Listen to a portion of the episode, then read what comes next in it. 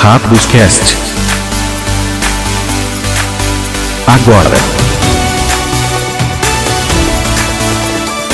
Olá, bem-vindos ao Hack dos Cast, seu podcast brasileiro de Magic. Comigo, MP de São Paulo. E aqui com ele de São Joseph. E aí, galera? Saint Joseph.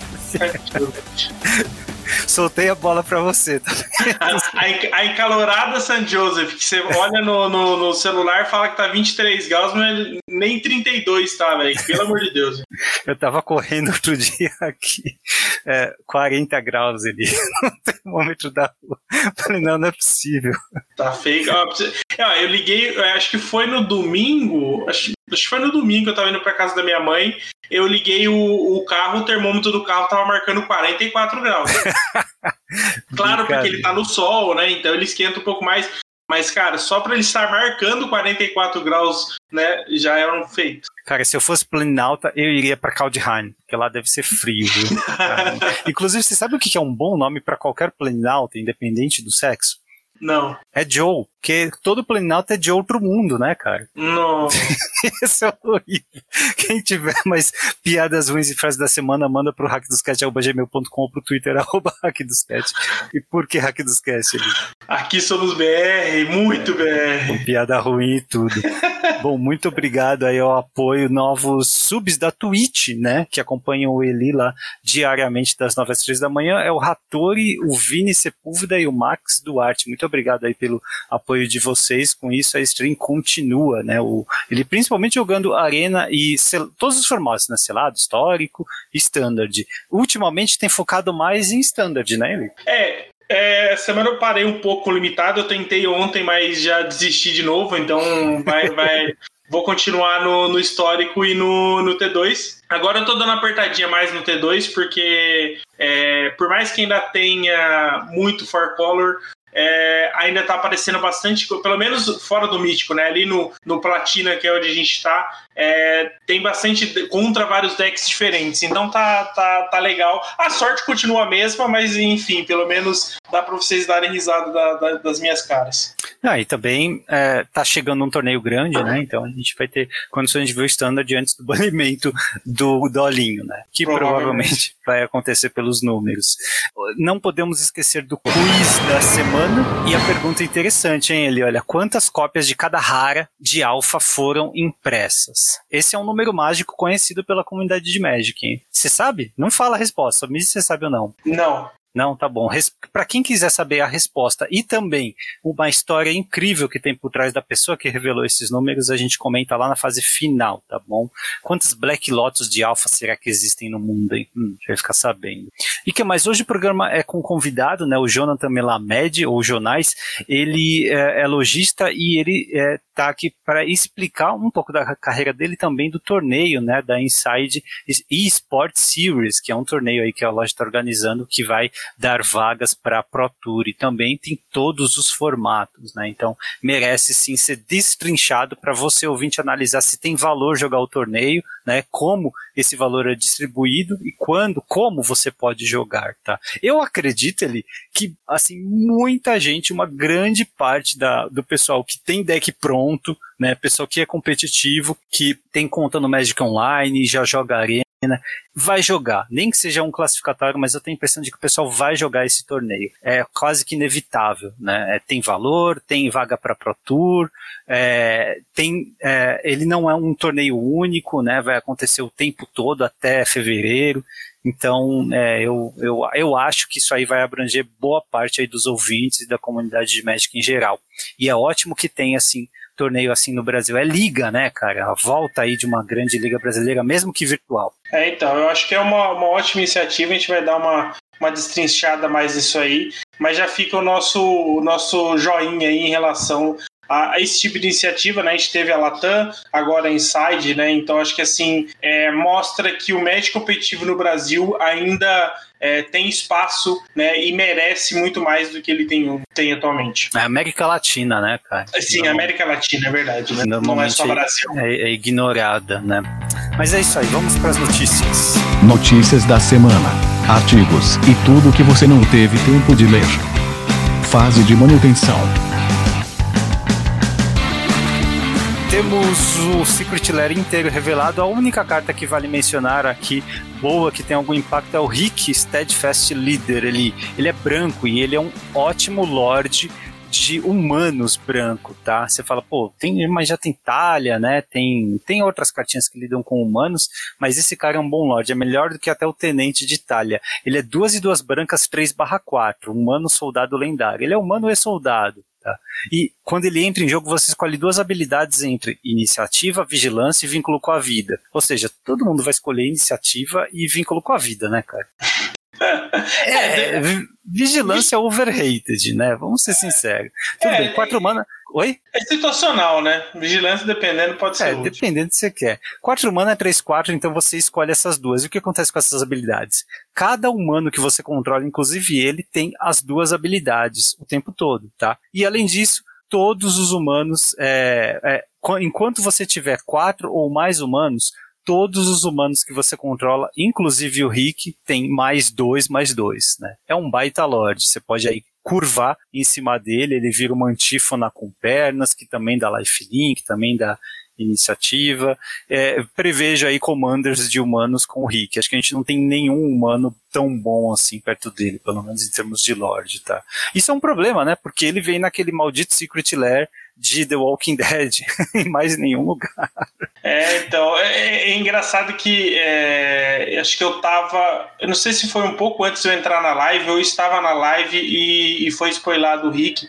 E, tipo assim, eu estava com aquele argumento de que né, todo aquele problema de disponibilidade que a gente comentou do, do Secret Lair era um problema, mas não era um problema tão sério, até porque as cartas em si não eram tão boas e provavelmente só viriam um jogo no Commander, né? E aí saiu o Rick, e, e aí todo o meu argumento foi pro Terra, porque ela pode, pode não ser staple do Legacy, mas ela pode aparecer no Legacy, então isso é um problema sério. Né? É, é, essas, cartas, essas cartas já estão disponíveis no mall e já tem lista 5-0 de humanos utilizando não apenas o Rick como outras duas cartas. Eu acho que é a Michonne e o Glenn, né?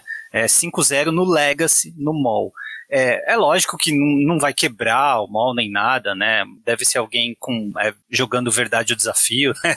tentando fazer aparecer, mas de qualquer forma você consegue ver, né? Ele e o Glenn com qualidade suficiente para aparecer, assim, em certos contextos. Até a Michonne eu consigo ver, assim. É, então acho que assim, é, não, não acredito que vai ser o único com potencial para aparecer em algum deck, em algum torneio relevante é o Rick. As outras podem ser boas, mas é para deck de 5-0, mas assim, deck 5-0, a realidade é que muita coisa faz 5-0 no mall. Aparece sabe? tudo 5-0, né, Ele, se você pesquisar. Né? E outra, em um deck Legacy, é, o Rick é a carta mais barata do deck. Tá? Não existe carta. É verdade, não existe carta mais barata. É, esse Secret Lair custa 50 dólares, tem acho que 5 ou 6 cartas, então cada uma custa 10 dólares ou menos, né?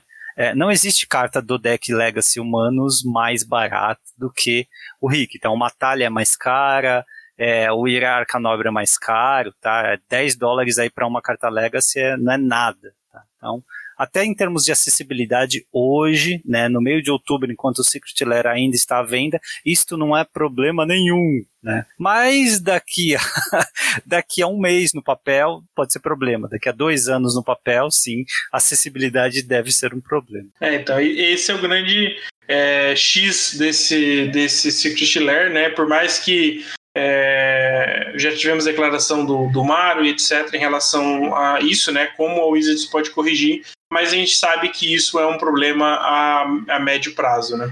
Pois é, o Mário se pronunciou, né, sobre toda a reverberação negativa que teve entre os jogadores mais apaixonados sobre isso, sobre a porta, né, que isso abre para coisas ruins. Ele disse que, primeiro, que os personagens não fazem parte da história do MTG, tá? Isso aí é indicado por um triângulo onde tem aquele uh, logo, uh, aquele uh, colante, como é que é o nome disso? O, Marca d'água, né? Não, o, o, o holograma. holograma. É holograma? É, é holograma, eu acho o nome. É, aquele, aquele selo holográfico, né? Que tem embaixo quando a carta é foil, o desse aí é um triângulo que tem ali embaixo. E ele disse que isso aí, essa, essa marca d'água triangular, é, e o frame também especificamente denotam que não são personagem da história, tá? Para mim ele está inventando isso agora, mas tudo bem.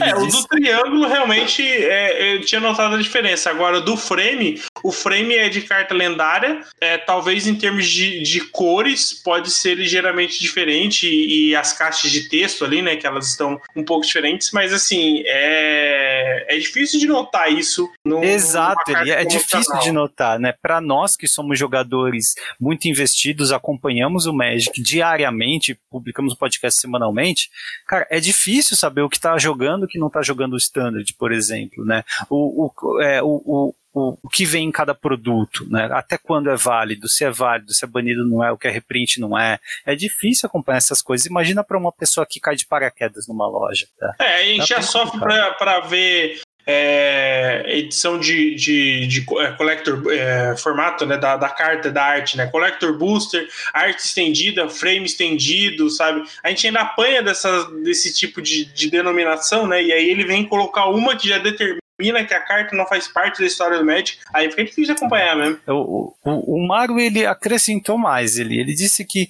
sobre possíveis reprints, né, é, que nós comentamos que não, de, não, não daria para soltar como os Godzillas, porque o primeiro nome da carta é o do personagem do The Walking Dead, aí poderia ter problemas de licenciamento. O que o Mario falou foi que ele vai alterar as regras do Oracle para essas cartas, então nas regras, estas cartas específicas, elas podem ser relançadas mesmo sem o tratamento do Godzilla, tá? E sem a utilização dos nomes. E elas podem ser relançadas com outros nomes, mas vão contar como essas cartas. Então uma pessoa não pode ter mais de oito, tá? Tente explicar isso daqui a três anos para alguém que está montando um commander de humano, vai numa loja, começa a folhear a pasta e pega essa carta, pega a cópia dela, fala, ah, eu vou ter uma cópia dela aqui. Olha a situação, o cara vai ter 12 cartas que são a mesma carta, né? Tipo, a versão normal, é que no caso a versão do Godzilla não vão ser 12, vão ser só 8, né? A versão com o nome é, com Godzilla e sem o Godzilla, né? A versão normal. E essa do, do, do The Walking Dead vai ter. E ela vai ser pior que não vai ter referência, né? Então ela Exato. chama Rick agora e ela vai chamar João na, no, no reprint dela, né? E, e, vai fazer a mesma coisa e você tem que tratar é, do mesmo jeito, né? Então, tipo, realmente é difícil. É, eu entendo que no digital seja fácil fazer isso, mas assim, é, é aquela é, é, é, aquilo né, de mostrar o quanto o Magic não é atrativo para as pessoas que chegam numa loja e falam assim: eu quero jogar Magic, o que, que eu faço?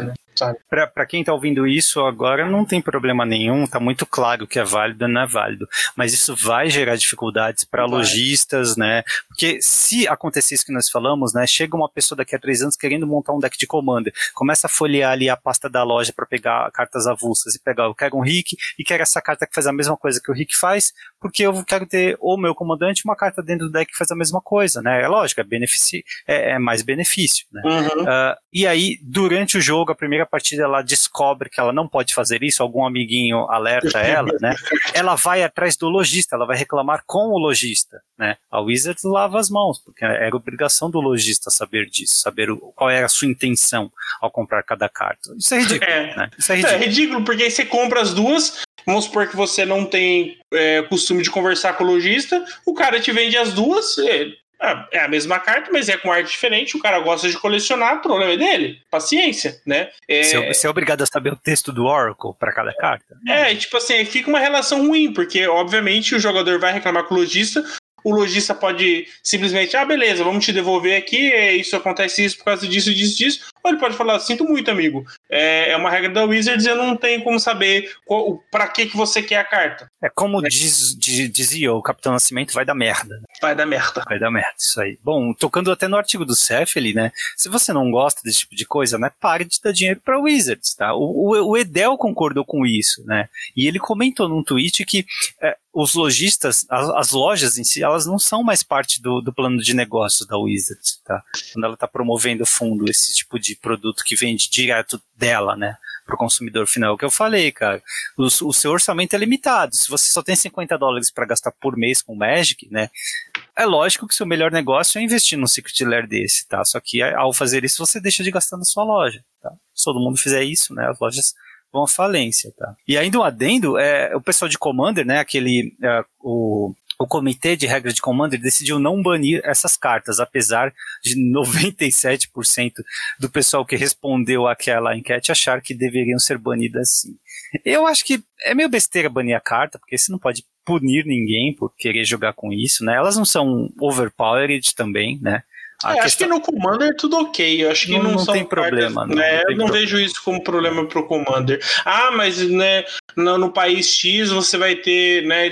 Cara, eu acho que isso não, não, não afeta o, o que é o Commander. Minha, minha preocupação o, realmente é o Legacy. O, olhando hoje, né? Esse, o, esse Secret Lair do The Walking Dead ele não machuca em nada o jogo no Magic, tá? Ele não machuca em nada nenhum formato, tá? É, o precedente que o produto abre é ruim, mas depende da Wizards ou, ou, da Hasbro, acho que é mais da Hasbro, de concretizar esse potencial de dano, tá? Mas o produto em si não tem problema e a gente tem que parar de fixar com isso, tem que é, passar a bola para frente, porque esse é o primeiro de muitos, tá? Eu não vou me surpreender se todo o Secret Lair daqui para frente for de alguma propriedade intelectual externa, tá? É, ou, ou, se pelo menos toda a coleção tiver algo análogo a Godzillas, tá? É, então vamos seguir em frente, porque não adianta, tá? É, é, isso, isso não tem volta. Não adianta reclamar, eles vão mudar. É, basta a gente só ficar de olho se não vai ter nada quebrado, tá? Mas mesmo que tenha, eles podem reimprimir, eles podem banir de qualquer jeito, tá? Já era, já, já, já temos que virar essa página, infelizmente. É, e vamos ainda falar do Marco Água Rosa, né? Ele publicou um artigo. Ele, você não ficou curioso para saber o que estava por trás aí do design de, de Zendika Rising com as cartas dupla face, a volta de aterragem? Legal saber, sim, né? Sim, sim, é bacana. Esses artigos do Mário são sempre é, curiosamente engraçados de, de ver como é que foi por trás as, algumas, né, é, que a gente acredita serem as verdades de, dessas definições de design, né, de cartas, habilidades e tal. É, eu, eu, eu, sempre acho legal e, e, gosto de compartilhar aqui, né? Por exemplo, alguém perguntou para ele se os aliados morreram, né, para indicar. E ele disse que não, tá? Eles não estão permanentemente mortos, a mecânica, né, em si. Ele, ele mesmo, Mário, ele queria colocar, ele é fã de aliados, tá? Só que durante ali o, o desenvolvimento uh, decidiram que grupo é melhor, tá?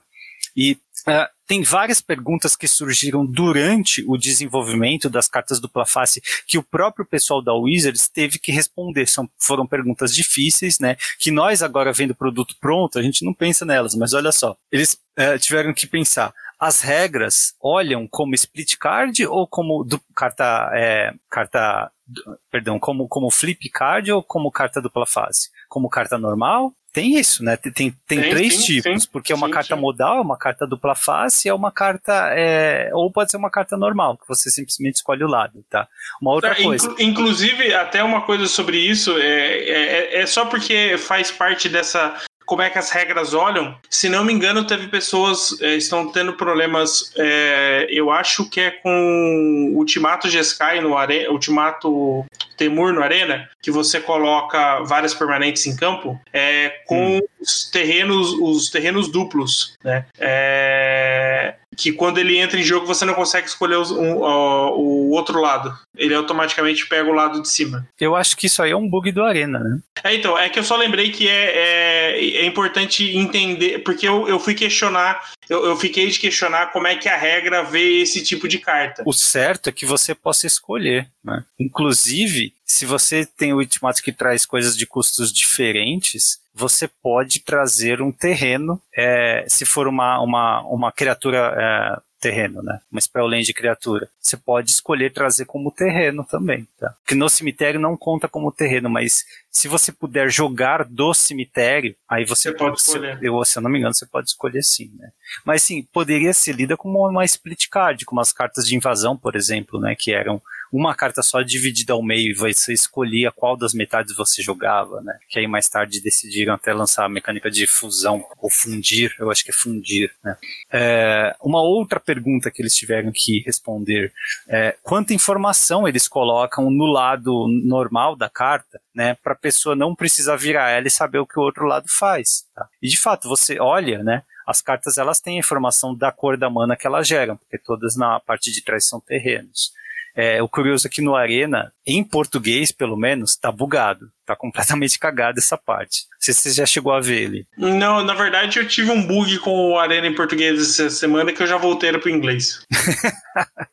é, se você for olhar essas cartas, é, na, na parte ali embaixo na esquerda, na, na parte inferior esquerda, tá, tá bem bugado. Ele tem texto em cima de texto na parte do Arena. Você até que consegue definir ali qual é o símbolo de mana que ele adiciona, mas é chato, né? É um bugzinho chato.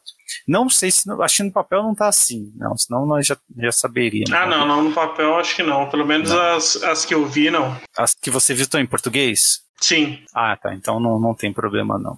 É, é, uma coisa que eles tiveram que pensar, qual o lado original, qual o lado normal da carta, né? É o terreno ou é a mágica, né? Que para nós agora ficou fácil, né? Toda a carta do lado de trás é um terreno. A parte da uhum. frente, né? Algumas são terreno, mas a maioria são mágicas, né? E originalmente eles queriam colocar os terrenos na parte da frente ali. E a mágica na parte traseira. Né? E aí, durante o playtest, eles descobriram que existe bem mais efeito que busca mágicas nas cartas do topo ou no deck do que busca terrenos. Então, para poder deixar as cartas ainda melhores, né, para deixar elas buscáveis com esses efeitos, sabe esse tipo de efeito, uma mana olha três do topo e pega uma criatura e põe na mão. Uhum. Né? Então, eles decidiram deixar a parte da frente como a mágica. Né? É, o Mario também respondeu uma coisa curiosa, né? É, porque é nessa coleção que nós temos a melhor mágica preta de destruir encantamentos, né? E finalmente, né, saiu aí a definição de que preto vai ter que começar a destruir encantamentos, sim, né? O Mario explicou o seguinte, olha que interessante ali. Ele disse que eles perceberam que preto era a única cor não azul que não tinha spot removal para dois tipos de permanente, né? Que é artefato e encantamento, tá? E isso estava causando problema no play design, tá? Então, se o play design reclamou disso, eu imagino que no futuro a gente vai ter encantamentos que o preto vai precisar destruir para poder equilibrar o metagame, tá? Porque o play design faz isso, né? Ele planeja um metagame teoricamente, muitas aspas aí, saudável. tá? E aí o Mario falou: bom, agora com essa mudança, né? Cada cor não azul tem apenas um tipo de permanente que ela não pode destruir. O vermelho, terreno, o preto, artefato, o vermelho, é, encantamento. Eu, eu, disse vermelho, né? É branco, é, terreno, preto, artefato, vermelho, encantamento e verde, criatura. Tá? Esses aí não são destruídos com o spot removal. É curioso, né? E é uma definição aí de color pie bem metódica que ele usou. Eu ainda não gosto de preto destruindo encantamento, mas eu gostei da explicação dele. É, a explicação fez sentido, né? Ele trouxe um equilíbrio para essa questão que até eu nunca tinha feito essa análise. O do preto, né, não destruir artefato, a gente lembra fácil, e do vermelho não destruir encantamento. Então eu acho interessante que, que realmente é, as, as várias equipes estão se falando para trazer, trazer uma harmonia, né? Sim, sim. Ah, e prova disso é a próxima pergunta, né? Por que, que eles não seguraram a mecânica de grupo até Dungeons Dragons, né? A coleção que sai no meio do ano. Por que não uh, uh, uh, segurar, né, estrear a mecânica em Dungeons Dragons Forgotten Realms. Eles disseram que eles não sabiam que eles iriam para Forgotten Realms durante o Vision Design dessa coleção. Foi quando eles tiveram a ideia de grupo, tá? E eles disseram que é, teve uma recepção muito positiva, tá, lá dentro. Eles até ofereceram para o time de Dungeons Dragons a mecânica e o time de visão de Dungeons Dragons, que é a primeira etapa do desenvolvimento de uma coleção, né, o Vision Design, né, eles disseram que, é, tá, que tá, estavam de boa, né, e que eles poderiam deixar Zendikar Rising estrear uh, uh, grupo, tá? Mas ele escreveu isso aqui de uma maneira que me deixou com dúvida se vai realmente ter grupo em Dungeons Dragons Dragons, e isso me preocupa. É, eu acho que. É, eu não sei se, se vai ter o, o foco em, em, em, grupo como a gente tem, tipo, cartas é, que se importam com um grupo, né? Tipo, ah, se você tiver full, a, o full grupo, né? O grupo é, cheio, etc, etc. Talvez a gente tenha poucos disso e talvez a gente tenha mais é, as criaturas do, do, do, tipo do grupo, sabe? Então, ah, tipo, isso é, não dá pra imaginar Forgotten Realms sem Ladino, né? É, sem então eu acho que assim, os tipos de criaturas acho que eles devem existir, talvez até em maior quantidade do que a gente viu em, em Zendikar Rising, mas eu acredito que a gente talvez tenha menos cartas que se importem de ter o grupo cheio, por exemplo. É, eu gostaria de ver, porque faz todo sentido, é muito flavor, né? Muito flavor win. Vamos ver, vamos ver. Última pergunta interessante que ele respondeu foi por que não tem Eldrazi nessa coleção, né? É, primeiro que a mecânica, os Eldrazi em Zendikar não foram muito populares na última vez que nós estivemos em Zendikar, tá? Uma outra coisa ele disse o seguinte, olha, o Enraku, a Enraku está presa na lua em Innistrad, tá? E o Lamog e Kozilek foram mortos na última vez que nós passamos por Zendikar, tá? Todos os outros Eldrazi, os é, os pequenos Eldrazi eram uh, extensões destes titãs Eldrazi, tá? Então, como todos eles morreram, ou no caso da Enraku foi aprisionada, não tem mais Eldrazi no plano, não tem porquê né, abordar eles, tá? Então, por enquanto, não tem mais nenhum Eldrazi em Zendikar. É, acho que faz sentido em termos de, de fechar né, todo o lore, né, todo, a história nesse, nesse período, né? E não tem por que explicar muito, mas ele assim, ele, ele disse que não tem Zendikar, não disse para onde eles foram, é, ele não explicou se as extensões morreram junto, né, eles apenas disseram que, que não existe e tal, mas assim, eu acho que é, tem, tem mais aí para poder explorar essa questão dos Eldrazi no futuro. Isso aí.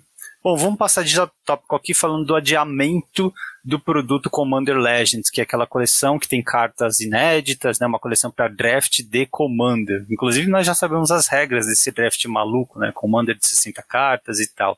É a coleção, ela foi uh, adiada, tá, por conta da pandemia. Ela vai ser lançada dia 20 de novembro e os spoilers começam dia 26 de outubro, tá? Um novo Natal então antes do Natal, dia 26 de outubro, tá? E tem uma coisinha legal que eu vi aqui é, na Cards Helm, inclusive, né? É, a Dragon Shield está lançando a oportunidade aí do pessoal criar é, o Shield, né? Os sleeves personalizados, tá? É, vale apenas para a União Europeia, vai custar 25 euros, tá? E eles vão, você envia para eles a arte e eles produzem 100 shields, tá? 100 sleeves personalizados. Legal, se isso chegar no Brasil, vai ter vários dolinhos, vira-lata caramelo, né? vários memes aí.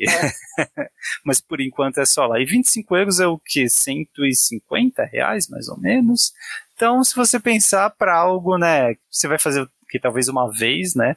Não é tão absurdo, não. Um Dragon Shield hoje custa um pouco mais da metade disso, não é? 80, É, o duro é você pagar 25 euros para fazer e 30 euros para enviar, né? Não, é isso aí só se for feito no, no Brasil, né? Ou se você puder, tipo, pegar em algum Ah, não, mas se for feito no Brasil vai ser 250 reais. Bom, mas é legal, é, é legal a, a, ideia, né? E tem muito brasileiro que está ouvindo isso na Europa, tem os portugueses, tem o pessoal que viaja também. Então talvez também tenha como o pessoal aí importar de uma forma mais rentável, né? Gostei. E a Dragon Shield é de qualidade, né? Que nós conhecemos também. É Sim, bastante. Shield de referência, tá? E não é só isso, tá? Uma fabricante japonesa de relógios e mochilas está também lançando coisas com a marca do Magic, tá? Tem aqui alguns modelos de relógio, tem o um modelo de mochila também, tá? Então, deixa o link aqui, eu vi na Cards Helm também, deixa o link aqui para quem quiser ver. Mas de novo, né, fabricante japonês, então quem quiser aí comprar um relógio vai ter que desembolsar mais de 1.500 reais e quem quiser uma mochila vai ter que desembolsar mais de 700 reais. Esse é o preço lá, tá? Não é o preço para você importar e receber na sua casa, não, tá? Então, acho que a gente só vai ver isso aí pelo, pela internet por enquanto enquanto, tá? É, uma coisa interessante aqui que pouca gente fala, mas eu acho que muita gente joga e quem joga se apaixona ele é o formato Penny Dreadful, tá? E tem um artigo aqui, um raro artigo, né, na Cards Helm, recente agora, né, de 4 de outubro, falando sobre o formato, explicando com várias, uh, uh, uh, vários exemplos, né, tem links aqui também, então vou deixar aqui, é, eu acho que tem até lista aqui, né? Pra, ele comenta aqui das principais cartas e tal. Para quem não conhece, Penny Dread foi um formato bem barato de jogar e é essa a ideia, né? Você não pode usar cartas que custem mais do que, como é, você lembra ou ele da regra mais de um sim? É, é, na verdade, o deck inteiro mais de um dólar, é isso? Não, Só é... permite cartas de dois centavos. É dois isso? centavos. É, antes era um centavo, mas é, houve um inflacionamento das, das edições mais novas. E aí algumas cartas é, que eram com power level baixo não conseguiu entrar no formato, então eles tiveram a correção Então o formato permite todas as cartas que valem 2 centavos de ticks no mall. É, então se você usar muitos terrenos básicos, o seu deck não vai chegar a custar nem um dólar, tá? Ou cinco reais no mall. E é um formato que tem torneios gratuitos semanalmente, com premiação, inclusive. Tá?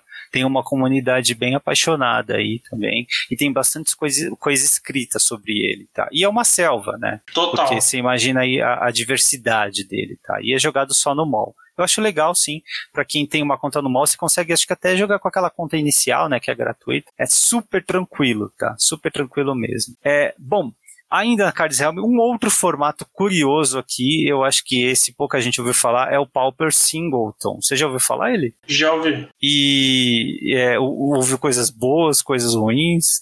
Na verdade, eu ouvi e não cheguei a explorar muito, é, porque assim, nós temos o Pauper Singleton e o, o Pauper Commander, né? O Commander Pauper que algumas pessoas também quiseram explorar. Assim, eu, é, eu vi até coisas interessantes, porque assim, tem muitas cartas comuns que têm sinergia com cartas de outras coleções, né, de, de formatos anteriores, e que você acaba não conseguindo ver dentro do, do, do, do, limitado ou dentro do standard atual, né, de outros formatos assim. Então são cartas que são, são legais de ver jogar, mas você não consegue jogar porque né, basicamente não tem onde você utilizá-las. Então, assim, é mais um daqueles formatos como é, Silver Black apareceu, né? Como outros formatos assim aparecem. Mas, cara, isso. Exploração, né? Isso foi muito bem lembrado, né? Tem cartas que não conseguem ver jogo, ou seja, o Pauper Singleton acaba sendo um Pauper com um power level bem reduzido, tá? Sim. Isso às vezes é desejável para as pessoas, né? Tem gente que não aguenta ficar jogando com um deck extremamente consistente, né? Como o Tron, ou com partidas que às vezes ficam bem, é, é, que, é, bem previsíveis né? É, com matchups bem previsíveis. Então, um formato desse pode ser uma boa escapatória, né? Mas é preciso ter a comunidade também para jogar, né? Você não joga sozinho. Mas falando em Pauper tradicional mesmo, o senhor escreveu um artigo que já está no ar na Liga Magic sobre Monarca. Ele uma mecânica que, ao meu ver, é problemática, tá? Desde a sua concepção aqui foi problemática. Ela empesteia aí os formatos e ela é muito, ela, ela vira o jogo completamente, né? Ela não, não dá muita chance pro, pro adversário de recuperar. Uma vez que você engata um monarca e consegue defender, aí é muito difícil né, é, voltar disso. Mas o que você explorou aqui nesse artigo? É, primeiro o, é o primeiro artigo que eu escrevo fora decks ou algum tipo de análise, né? Que normalmente eu faço. Então, todos os feedbacks é, são como todos os outros é, artigos são bem-vindos, mas esse um pouco mais, porque é um formato novo, eu quis explorar algo diferente, então é, eu dei um histórico da, da mecânica, né, é, como ela funciona, um pouco de regras, né, é, de como ela funciona, é, de algumas cartas e o impacto dela no, no Pauper. Então, assim, é, é, bem interessante ver o que vocês acham disso. Até vocês que jogam outros formatos, é, eu vou ficar muito feliz se vocês puderem se não for no comentário, me manda por twi Twitter, Facebook, WhatsApp, qualquer coisa. Mas é, sobre o, a mecânica em si, eu acho que a, a mecânica de Monarca foi a mecânica que mais impactou o Pauper. Né? Então, sim, ela criou decks, ela impactou o metagame, ela é, basicamente é, criou o arquétipo de mid-range dentro do formato. Não que ele não existia, mas assim, o que tinha antes esquece, agora é monarca, sabe? Então, assim, é difícil você ver um deck é, mid-range no formato que não se aproveite de monarca. É, e até uma curiosidade que apareceu aqui: o monarca vermelho, né? É, como eu falei no programa passado, ele não estava disponível no Magic Online, né, para uhum. ser utilizado no, no Pauper. E ele entrou e o R-Squad já tá utilizando ele. Algumas cópias de main deck algumas cópias Uau. de side. Então, assim, é uma carta ruim. Ele é uma 5 manas, 4-4, que quando você entra, você se torna monarca. E ele não pode atacar a menos que o jogador defensor seja um monarca. Ele é o pior monarca comum? É, não, o azul é pior. Ah, o azul consegue ser pior? O azul é pior. Uau, tá bom. É, então, assim, é, é, é, é uma carta tecnicamente ruim, mas ela oferece uma, uma mecânica extremamente forte, né? Que é, que é por, por uma cor que é literalmente fácil de você controlar o jogo, né? Então, é, dentro do R-Squad você consegue ser monarca, então ou você anula ou você vai remover os bichos do cara. Então, assim, é, é uma mecânica que é, moldou o formato. Não acredito que ela precise ser banida, mas assim, o impacto dela é inegável dentro do palco. Ok, um adendo só, né? O pior monarca aqui que a gente tem é o Dom João VI, né? Porque foi o rei Bonachão, né? Só, só isso. Só, só isso, tá? Ai, ai.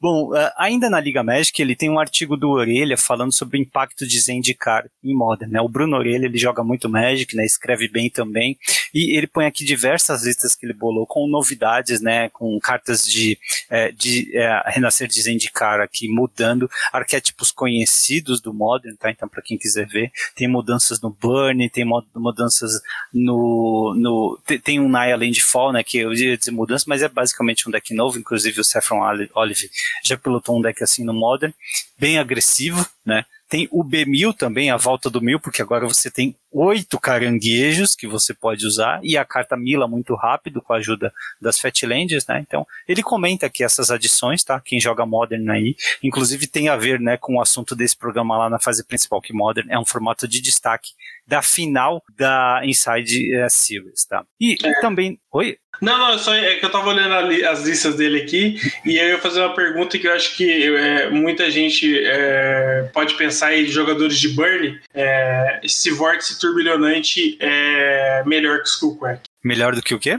Skullcrack, o quebra-crânio. Ah, tá. E, mas o Vortex tem que pagar mana para não ganhar vida, né? É, mas ele causa um ponto de dano é, na, na, na, sua fase de manutenção. É, isso aí é, é, tem, que, tem que ver de alguém que joga Modern, mas é uma boa. Eu gostaria de ver essa carta jogando. Vamos ver se aparece aí nas listas.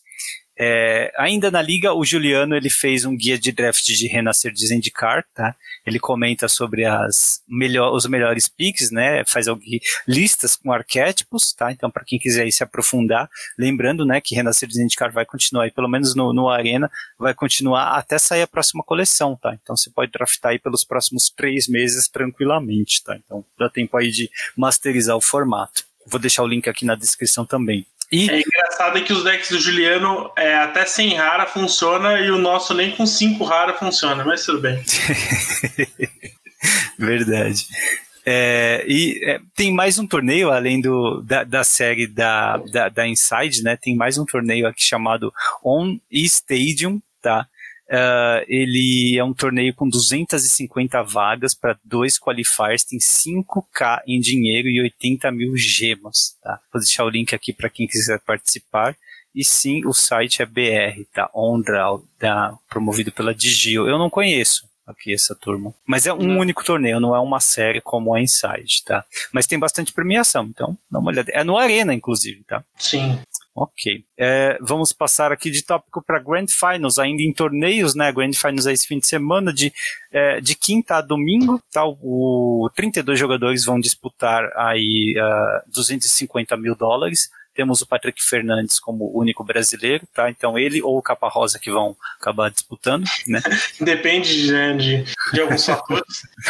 é, e é, vai ser T2 histórico, tá? O, formar, o, o torneio inteiro, esses dois formatos vão ser disputados no Arena, vai ter transmissão também, tá? E vai ser 25 mil dólares para o vencedor, tá? É menos do que um Prator pagava, mas você não tem o deslocamento, né? Você está em, em casa, assim, todos esses custos também, né? Uh, e, e é isso, né? Ainda no Magic Digital, quem joga Arena aí tem um código para você resgatar terrenos, é indicar Lands, tudo junto. Lands, como é escrito terreno em inglês, tá? Zendikar Lands, tudo junto. E no Magic Online ali, o Mystery Booster chegou no Magic Online, depois de algum tempinho. Lembra de Mystery? Sim, aquele produto antigo, né, que a gente falou faz um mês. Então, esse é mais um produto que é difícil saber a carta que você está olhando se ela é desse, desse produto, né? Porque é só reprint e ele tem um pequeno símbolo de Planeswalker, né, ao lado ali da, da, da, carta. É um desses aí que dificulta realmente saber o que está no standard e o que não está, quando saiu, em que ano foi e tal, se é fake, se não é, né? Enfim, vai chegar no, chegou no Magic Online e de 7 a 14 de outubro você consegue draftar no Phantom Draft, tá? O Mystery Booster, não dá para ter as cartas. Uh, mas tem uma grande novidade no Magic Online para quem joga Legacy Vintage ali. Vai ter o Eternal Weekend no mall, Tá? É, e eles fizeram uma coisa muito legal, cara. Eu não sabia que o MOL tinha essa capacidade, tá? Aí, daí é que a gente sabe a relevância e a importância de um programa desse, tá? Primeiro que qualquer pessoa que entrar nos torneios do Eternal Weekend, tá? Vai ter acesso a todas as cartas do Magic, a sete de todas as cartas durante né, a, a realização do torneio. Então você não precisa de um deck Legacy ou de um deck Vintage para jogar, você pode montá-lo na hora. Tá? Custa 25 dólares para jogar. Tá? É, a premiação é muito grande, 900 ticks, 200 baús, tá? E além disso, o, prim, o, o, campeão de cada torneio vai receber ele uma coisa que eu acho que é só jogador mesmo raiz que valoriza, tá? Que é arte, cara. Vai receber a arte original de cartas. Tem seis cartas com arte original. Qual sua arte favorita? Ele não sei se você tem acesso aí, eu não deixei o link, né? Tá nas notícias do, do Magic Online. Cara, a arte do Porto de Richard é linda, tá? É, a arte do, a do Mês of FIFA eu não gostei muito. Uh, a do. Tem um outro terreno que eu vi aqui, cara. Enfim, eu, eu, eu, eu, lembro que eu mais gostei foi do da, da arte do, do Porto de Richada. Essa eu achei linda, tá? É, e essas artes, né, para quem não sabe, elas são negociadas aí no mercado de colecionadores entre ali seus 8 mil e 40 mil dólares, às vezes passa de 40 mil dólares, tá? Então sim, é um baita prêmio, tá? Além de tudo que você ganha ao ganhar o torneio, né? Então, para quem joga Legacy, né, vai ter torneio Legacy dia 16, 17 e 18 agora de outubro, tá? E Vintage de 24 a 26, tá? Então aí é uma chance. É, eles não falaram nada sobre a arte ser digital ou ter alguma, alguma versão digital dela, então eu acredito que você vai receber em casa. Tá? Claro que tem ali suas regras de elegibilidade, né? Tem que ter 18 anos ou mais. Só... Até descobrirem o quanto vai ser difícil mandar isso pro Brasil. É, então, só não vi se tem que ser cidadão americano ou canadense para receber, tá? Mas. Porque vai já... chegar aqui, aí o, o alfândega vai parar, vai taxar como obra de arte, vai ser, um, vai ser uma desgraça. você vai pagar mais do que você vai ganhar é. pela venda da, da, arte. Mas eu achei uma baita sacada, cara, né? E primeiro, não é tão caro assim para os níveis do Magic Online, tá? Até contando que a entrada vai te dar direito a montar o deck, né? É, então você ganha o deck junto para jogar. E a premiação ela tem, além de tudo que dá para dar no Magic Online, né, Tic e é, baú, ele vai dar algo que tem muito a ver, né, com o, o, jogador mais antigo, o jogador raiz, que é uma arte. Aí você faz o que você quiser, você pode pôr num frame e decorar, você pode uh, uh, vender, leiloar, né, enfim, essas coisas são são, legais. Eu tô curioso aí para saber qual, qual, vai, quantas pessoas vão participar desse torneio, né? Tem três ah, torneios Legacy e três 20. E vou dar até uma, uma informação para vocês, se porventura vocês não, não fizeram essa relação, um Tix é um dólar, né? Então, 25 dólares dá mais ou menos os 25 ticks. Mais ou menos não, né? Dá 25 ticks. E um challenge no mall são 30 ticks, certo? Então, assim, é um torneio que você vai ter acesso às melhores cartas do Magic em dois formatos fantásticos de jogar,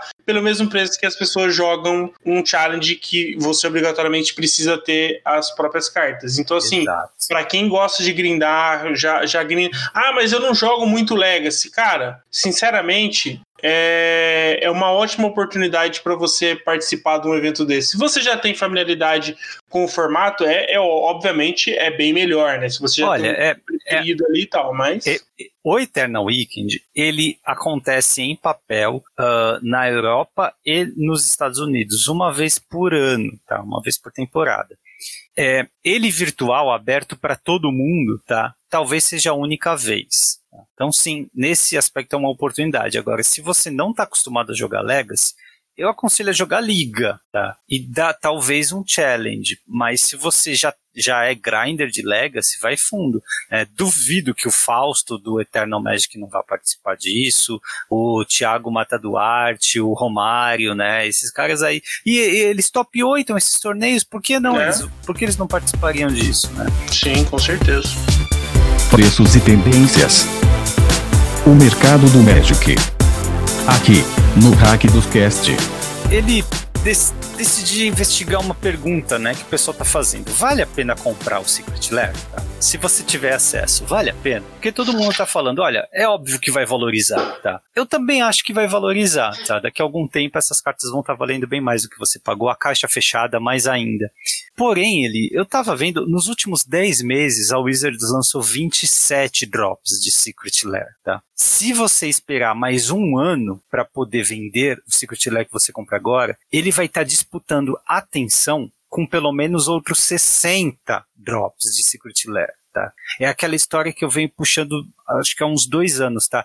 As coisas deixaram de ser especiais, porque tudo é especial agora. Quando uhum. tudo é especial, nada é especial, saca? Agora é todo mundo nesse FOMO, né? Nesse Fear of Missing Out, porque é uma coisa nova, é, é, é The Walking Dead, é colecionável e tal. Mas, gente, amanhã vai lançar um outro único com cartas novas, com personagens de alguma outra série. E depois de amanhã uma outra, e depois uma outra, uma outra, uma outra, saca? Então, a novidade de agora se, não, não faz sentido você valorizar essa novidade de agora se você se, se a sua intenção é pegar e guardar. Para mim não faz sentido, porque a novidade daqui a algum tempo vai ser outra coisa, né? E, e é, vai chegar uma hora em que essas coisas deixam de valorizar, né? Que o tempo vai passar e que as pessoas não vão mais procurar Tá? Não adianta olhar o preço que está na loja, ele. Você sabe disso, né? Não adianta olhar o quanto a loja está cobrando pelo Secret Lair, tem que olhar o que as pessoas estão comprando. Então, eu dei uma olhada nas últimas uh, negociações do eBay dos últimos quatro meses, assim. Eu não sei porque ele não foi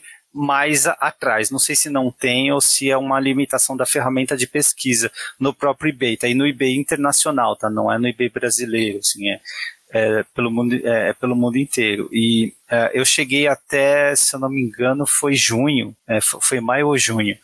Uh, e eu vi umas 50 negociações concluídas apenas, tá? Muito pouco, desse Critilair, tá?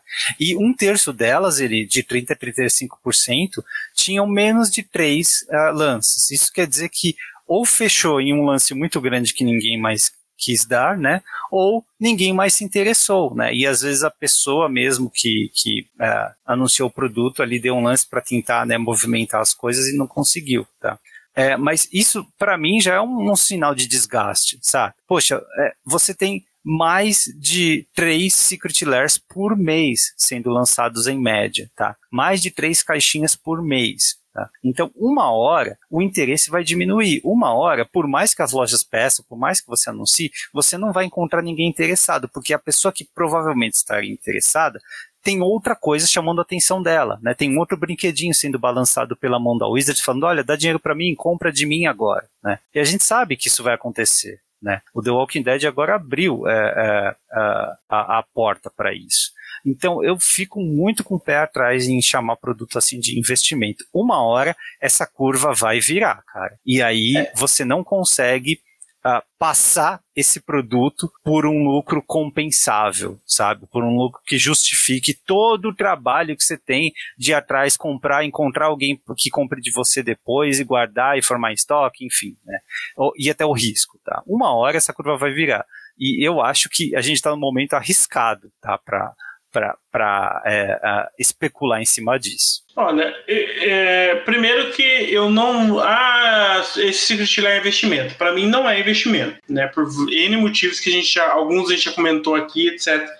Agora, o valer a pena, eu acho que assim, se você quer comprar para revender, né? Você quer comprar para lucrar alguma coisa. É, você pode ser aquele cara que vai comprar agora, ele chegou, você já vai vender, então você já vai procurar alguém para revender nesse período. Sei lá, daqui um mês, dois meses, quando estiver na sua mão, você entrega e, sei lá, você comprou por. Vou dar um chute aqui, tá? 50 dólares vendeu por 100, tá? Mais ou hum. menos isso aí. Ou você é aquele cara paciente que vai comprar Secret Lair, vai comprar, sei lá, quatro Secret, Secret Lair agora para você ter o playset das cartas e daqui e vai guardar isso quando ele criar a teia de aranha daqui 10 anos você vende como produto de colecionador como várias coisas que existem no Magic é, então assim eu vejo essa possibilidade para esses dois casos. Porém, o que atrapalha a segunda situação é que The Walking Dead é uma série de TV que tá fadada a acabar. Né? Acho que, se não me engano, já é a última temporada ou a próxima temporada é a última. É, então, assim, o timing é importante para esse tipo de produto, sabe?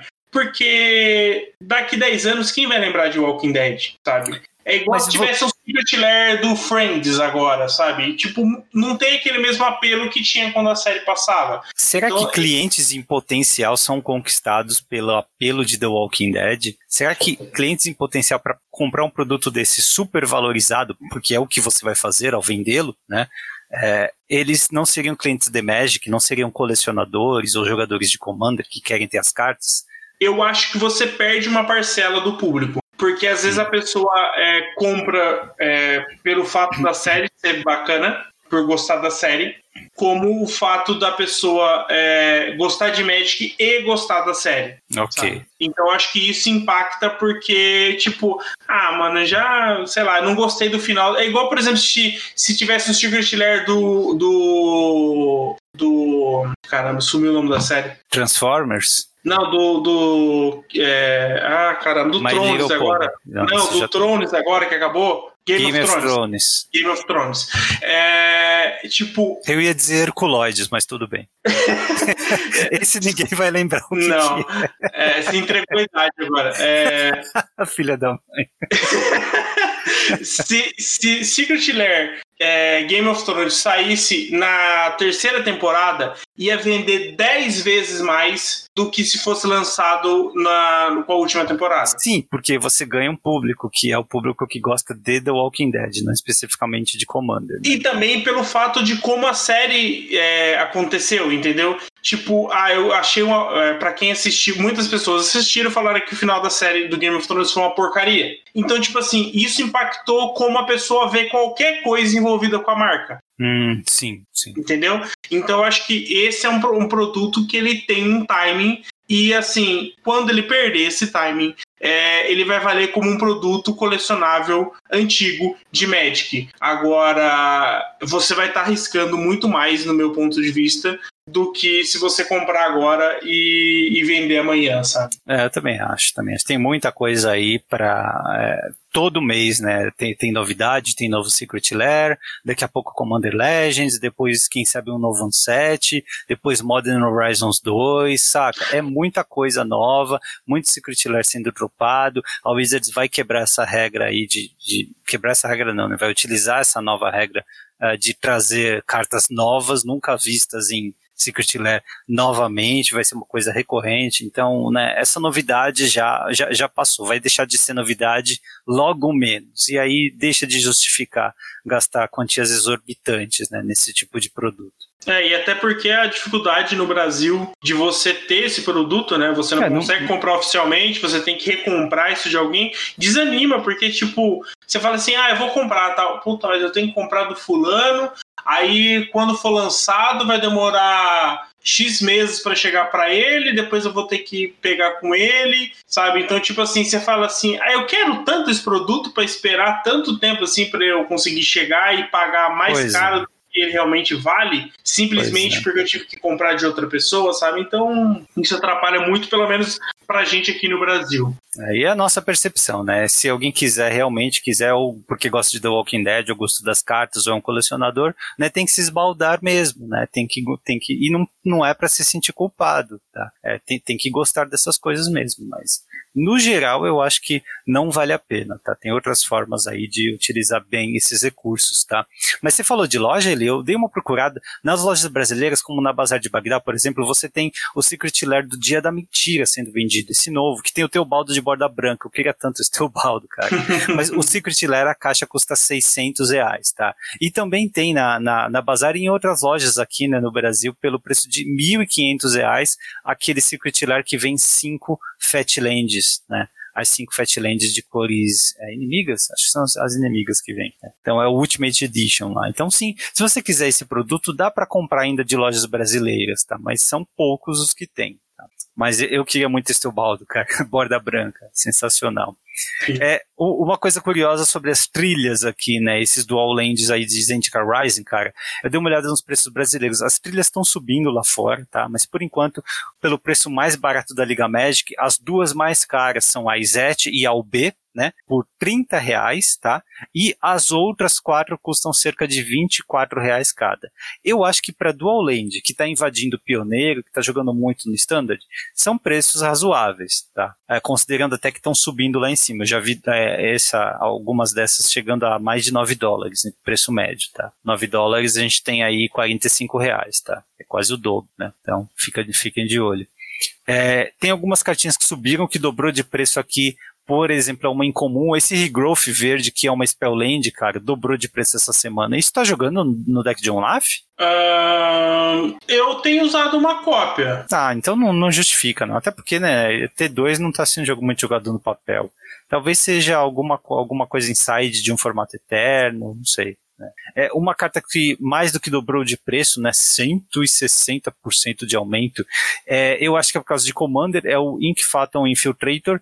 Ele é um uh, ladino tritão, incomum ele, é uma incomum que está quase 7 dólares, tá? Uma incomum lá de Shadow War.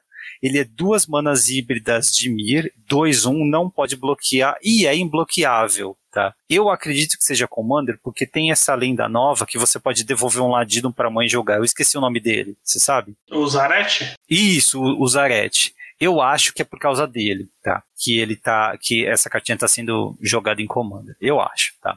Uh, e uma outra carta que subiu muito de preço, obviamente, é o Onaf, mas esse é outro Onaf ali. É o Onaf de M20, aquele de três manas, tá? Eu acho que também é por, por, por conta de Commander, né?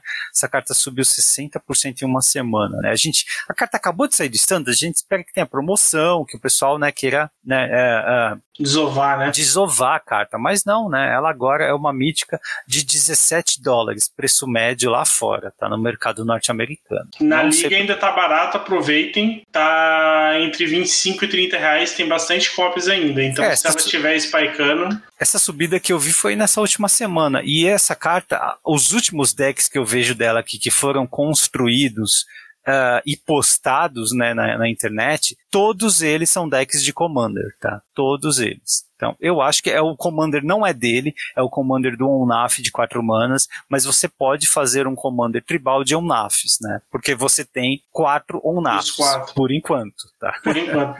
Imagino eu que vão chegar em cinco, mas e... é, essa carta valia 7 reais no mês passado. Tá vendo? E eles se conversam, né? Ela tem sinergia. Todas elas têm sinergia entre elas, né? Sim, Esse aqui é. tem um landfall?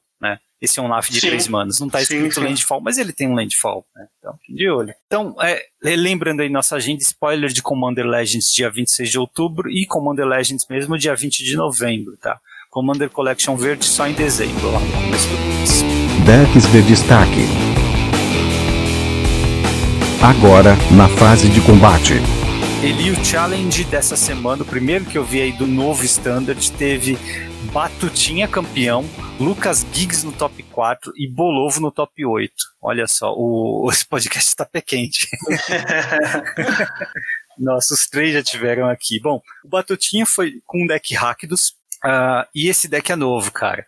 É, não vou dizer que é um deck de descarte, né? Mas todo mundo esqueceu do, outro grande titã, né, do, do, titã ancião que está no standard, que não foi banido, tá? Que é a Croxa. Né? Croxa é, ainda é válido, é, é, não é tão forte quanto o Uro, né, mas sim é uma carta bem, bem relevante, tá? E esse deck do, do Batutinha tá indo quatro Croxa, tem quatro Bone Crusher, tá? Uh, tem é, esse Magmatic Channeler, que é o duas manas, um 3, que pode virar 4-4. Aquele maguinho, né? Que você pode gerar vantagem de carta com ele tepando. Tem dois Mire Triton, que é o bichinho duas manas 2, um toque mortífero. Por enquanto eu só falei carta de custo 2, né? Sim. Até que a gente chega no Murderous Rider, né? Tem duas cópias dele, que é o, o zumbi uh, uh, cavaleiro, né? Que tem a, a aventura. Tem três Rankles e dois Terror of the Peaks, né? O Rankle é o bichinho lá, o, o lendário, e o Terror dos picos, eu acho que é isso, é o dragão de cinco manos, tá? Que é, é ele, o, o, oponente precisa pagar a vida para poder visar ele com mágica, tá? Então, tem 23 criaturas aqui, né? E a curva não tá legal, né? Você tem muita coisa na curva 2 e daí em diante. Mas é um deck o quê? Ele ao mesmo tempo consegue ser agressivo, mais controlador, porque ele faz o oponente descartar muito, ele tem um toque mortífero, ele tem Bird com Bonnie Crusher, né? Então o que, que vai completar esse deck? Removal, cara. Ele tem bastante removal, removals novos, né? É, tem, uh, entre os removals aqui tem a Shatter Skull Smashing, que é o de o Spellland mítico vermelho, tá? Uh, nas instantes ele tem mais removals também, né? O, o que está sempre presente nos decks atuais é Heartless Act? Uma carta que tô cansado de levar nos meus bichinhos vermelhos de uhum. duas manas, né? E encantamento ele tem apenas Timaret Calls the Dead, tá? Que é basicamente põe duas fichas de criatura zumbi 2-2, tá? Eu achei pesado, tá? Mas é um deck que me parece resiliente. Né? Ele tem resposta para praticamente tudo e ele é agro descarte. Tá. Como você vê esse deck vencendo os decks de ramp com o NAF? É, então assim, o, o, as várias versões de, de Four Color é, fazem pouco né, nos primeiros turnos. Elas querem rampar e corrigir, ou corrigir suas manas, né, suas cores de manas, para conseguir fazer o, o Omnaf o mais cedo possível. E até como você comentou no, no semana passada, é, às vezes você quer adiar o, o Omnaf para o quinto turno para conseguir fazer uma passagem, né? E já poder fazer o segundo landfall e aí né, ter a vantagem das manas no mesmo turno. Certo. E esse deck acaba passando por baixo disso, né? Então você tem algumas ameaças iniciais. O deck de aventuras ainda pode até conseguir ter alguns blocos eficientes, né? Porque você tem o, o gigante, você tem a, a, a, fera apaixonada, né? Então você tem alguns blocos ali que você consegue segurar um pouco o jogo. É, eu enfrentei já esse deck, se não me engano, hoje, né? Eu enfrentei esse deck, eu acho que eu perdi, se não me engano, porque é, ele, ele, ele descarta bastante, ele descarta bastante, né? O Crocs atrapalha bastante porque, assim, esses decks de ramp normalmente eles jogam no limite, sabe? Então, assim, uhum. é, eu lembro, do, uma dessas partidas eu tinha ligado a 5 e eu tomei dois descartes, sabe? Então, assim, é brutal para o seu plano de jogo. Então, esses decks acabam jogando nessa, nessa ideia, porque é, às vezes você vai jogar com três manas, um dolinho e, sei lá, dois ramps, ou uma, um amuleto e um gigante, por exemplo, sabe? Então, assim, qualquer carta que você perder ali pode te atrapalhar, te custar dois ou três turnos para você conseguir voltar no jogo. É Isso associado com algumas emoções e algumas criaturas relevantes em combate, como o Rancor, o Terror e o próprio Croxa, né? Porque quando ele volta, ele volta um bicho 6-6 e vai comer o C de novo, né? Vai comer mais suas cartas da mão e tal. Então, assim, é, é um deck que tem futuro. Eu acho que é, é, as versões de Rakdos, elas têm conseguido é, se manter aí no metagame, né? Um, eventualmente mais ou menos. Mas eu acho que é um deck que pode ser olhado com mais, com mais olhos, com mais atenção, aí sim. Beleza. O segundo lugar, cara, é uma outra novidade. Então eu acho que também tem que ser olhado com atenção, hein? É um deck mono branco, bem agro, cara. 28 criaturas aqui, né? Das curvas 1 até 3. Uh, ah, tem, tem algumas spelllands, né? Mas a novidade aqui é o Maul of the Sky Claves, que é aquele equipamento branco raro. Três manas, entra e já equipa alguma coisa, dá mais dois, mais dois, voar e iniciativa, tá? Bom, nesse momento, o que, que você quer usar? No, em quem você quer usar, né? Você pode usar no Hollow Blade, que é aquele bicho 3-1 que pode ficar indestrutível, tá? Você pode usar em qualquer bicho que tem marcadores, né? Porque tem a, aqui o bichinho que ganha marcador todo turno, né? É, o, como é que é o nome dele? O, o a nova rara branca. Todo mundo acha que é ruim. Luminark Aspirant. Isso, Luminark Aspirant, que é duas manas um e todo turno você põe marcador mais um mais um em um bicho teu, né? Mas enfim, uhum. se ele crescer bastante, isso aqui dá evasão, né? E equipara quatro manas da Maw of the Skyclave. Sim, mas é um mono branco bem agressivo, tá? E tá aqui aparecendo, tá? Mono branco não morreu, não. É, eu enfrentei esse deck também hoje. É, e eu, o, no G1 eu concedi no turno 4 porque ele Nossa. fez. Ele, ele Turno 1, ele fez o. O que, que ele fez aqui no turno 1? É o. o Cavaleiro é, Venerável, né? O Venerável. Sim, sim. É, dois, Cavaleirinho, um. uma mana 2-1. Isso. Aí, turno 2, ele fez o Aspirant. É. É, turno 3 ele fez o, o mal e turno 4 ele fez o segundo mal. Então ele tava com os dois bichos do ar, já tava com os marcadores e eu concedi. Nossa, como dizia o Patropina, numa velocidade. Numa velocidade, e aí no G, eu ganhei o G2 e no G3 ele fez uma legião de é, Anjo da Legião. É, realmente o, o, anjo fez jus ao nome, é o Legion Angel. É... Não, não, não, mas Spellland, isso? Uh, não. Ah, não, não, não. É o, é o bicho. É, é... 4 mana, 4, 3 voa, né? Novo É. também. Tá cheio Que de carta nova. Que 4 mana, busca. 4 mana, 4, 3 voa. Quando entra em jogo, você pode buscar. Não, você pode revelar uma carta com o nome dele fora do jogo e colocar na sua mão. Uhum. Tá bom. Então ele gera vantagem de carta. Sim, eu tomei o Lava Brink Venture, aquele bicho que tem proteção contra para o ímpar. Ninguém usava mais essa desgraça e ele usou, sabe? É, e, e- e engraçado como isso é ruim de remover, tá ligado? Porque, por exemplo, no caso do é, do Four Color, todas as remoções e as criaturas que tancavam esse bicho eram pares. Então ele equipou isso com Morph, Skycleaves, eu, eu comecei a apanhar, né? Eu tive que usar o bounce do, do caloteiro no Malf Skycleaves para poder bloquear com a fera apaixonada Ah. o bicho 3-3 dele. tá? Mas você tava jogando com sideboard, né? Isso, já era o G2. Ah, tá. Né, porque a gente falou do Legion Angel, né? Ele só busca outra cópia de Legion Angel no, no side, né? Ele não Isso. busca qualquer carta do side, só pra ficar claro. Mas é, o Eli aí provando, né, que é, a- esse deck ele é verdadeiro, né? Ele, Sim. ele existe sim no, no, no, no standard atual. Se eu terceiro- apanhei, ele existe. Terceiro lugar é um deck que eu acho que o pessoal já que joga standard já tá acostumado aí com a ideia, né? Ele nasceu em Zendikar, porque Zendikar praticamente entregou o deck pronto para você, que é o deck UB de Ladinos, né? É um deck que vai te milar até oito cartas para poder utilizar aí essa vantagem para dar toque mortífero, para dar evasão, para dar mais ataque pros seus bichos, né? Para dar um poder aí em afogar no lago, né? Então tem umas cartinhas que ligam para isso. E é um deck forte sim que só joga no seu passe, né? Exceto quando ele joga o Zarete. Então já falamos dele aqui. Super forte, continua aí fazendo e fez o que? Terceiro lugar aqui nesse torneio. Uhum. Quarto lugar, que foi o Lucas Giggs, ele foi de mono verde, né? O Lucas Giggs já vem jogando aí de mono verde há algum tempo. Agora sim, com uma lista atualizada pós-rotação, ele já tinha feito um top 8, tá? Num challenge antes da rotação, no último antes da rotação. E com o mono verde também, né? Mas agora está atualizado. E é o mono verde que a gente conhece, né? É, atenção aqui para as mágicas, tá? Quatro uh, bola de fogo do verde, que é a Primal Light, né? Uh, quatro da simbiose de, de Serrapau, que é a Spellland mítica, tá? E duas Great Range, né? Aquela, aquele artefato lendário de Eldraine, tá? E ele sim está usando planinautas, olha, dois planinautas, um Garruk novo, tá? De M21 e uma Vivian de Icória, tá? Lembrando, o Garruk novo, ele põe ficha, tá? Põe uma ficha 3-3. Tá? E ele também pode dar crescimento desenfreado e atropelar para um bicho seu, se ele der mais. Então, sim, ele pode entrar e, se faltar, né, o, teu, o, atropelar que ele dá é uma evasão, né, cara? Se você tem um Sim. bicho muito grande em jogo, tá? E ele tem aqui, tipo, é, a- cara, pode ser uma fera apaixonada ele, tá? Uma fera apaixonada com mais 3, mais 3 e atropelar é um dano absurdo, tá? Sim, Porque a é- fera apaixonada você dá, dá, dá, dá jump block, se quiser, dá double block pra tirar ela de uma vez. Agora, com mais 6 mais 3 atropelar, fica difícil segurar. Sim, pra mim é o melhor deck agro do formato é esse Monoguin. Opa! Disparado, é, ele é resiliente, é, ele põe muito poder em campo muito rápido, sabe?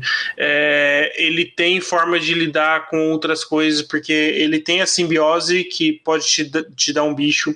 O Great Range te dá vantagem de cartas e, e cresce os seus bichos. O Jim Razer é uma carta muito boa, porque ele comba com essas cartas de marcadores, além de destruir é, artefato encantamento, sabe? É, o Stone Coil se protege. O Uzi já é uma remoção de, de, de Grave. O, esse, mamo, esse mamute de Kazandu é, é muito forte, cara, porque ele é três manas que potencialmente vai ser 5-5 no próximo turno. É o, mamu, o mamute de Kazandu que você tá falando é, é o bicho 3 mana, 3-3, landfall mais 2 mais 2. Só que ele pode ser um terreno, né?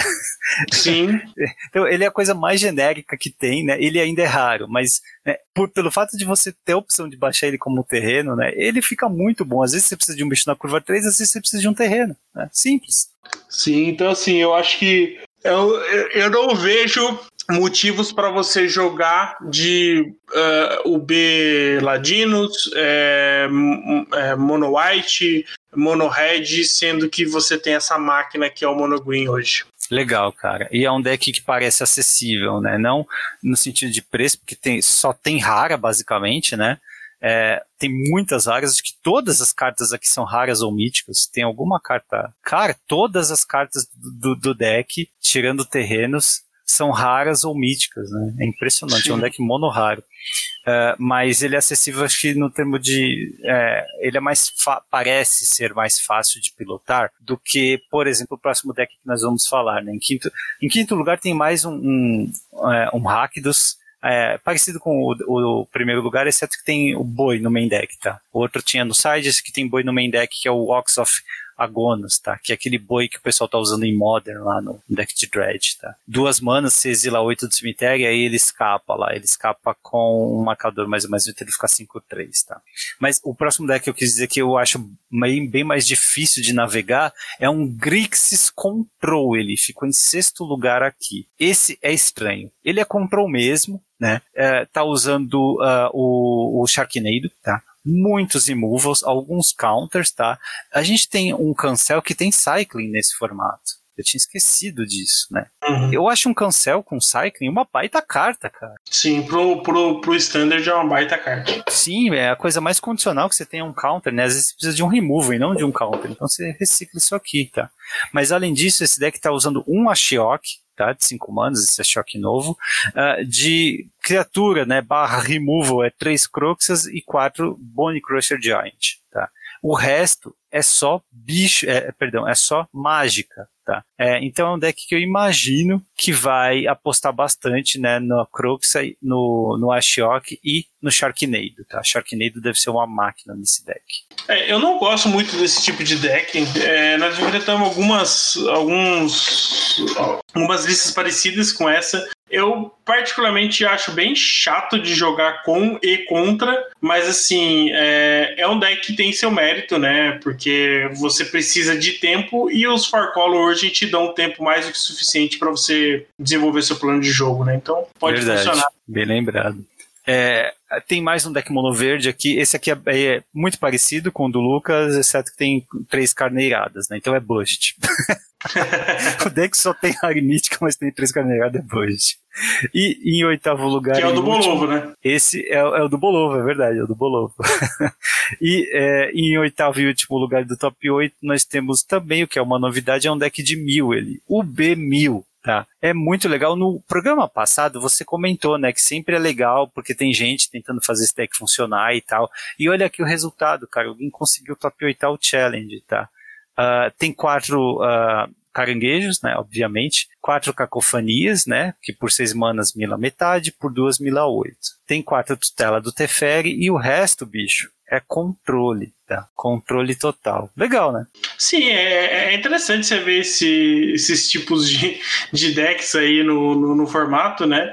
Me surpreendeu realmente um top 8, mas ele é aquele deck, se você não tiver problemas de terrenos, ele tem um plano de jogo bem eficiente, né? Bem, bem linear, mas que, que é difícil do, do oponente sair, né? Um formato é. que a gente tá tão voltado para para criaturas, né? É, seja no Forcolor, seja nos decks agressivos. Um deck aí que entra com vários encantamentos e várias mágicas, então o, o oponente vai ter poucas anulações para isso.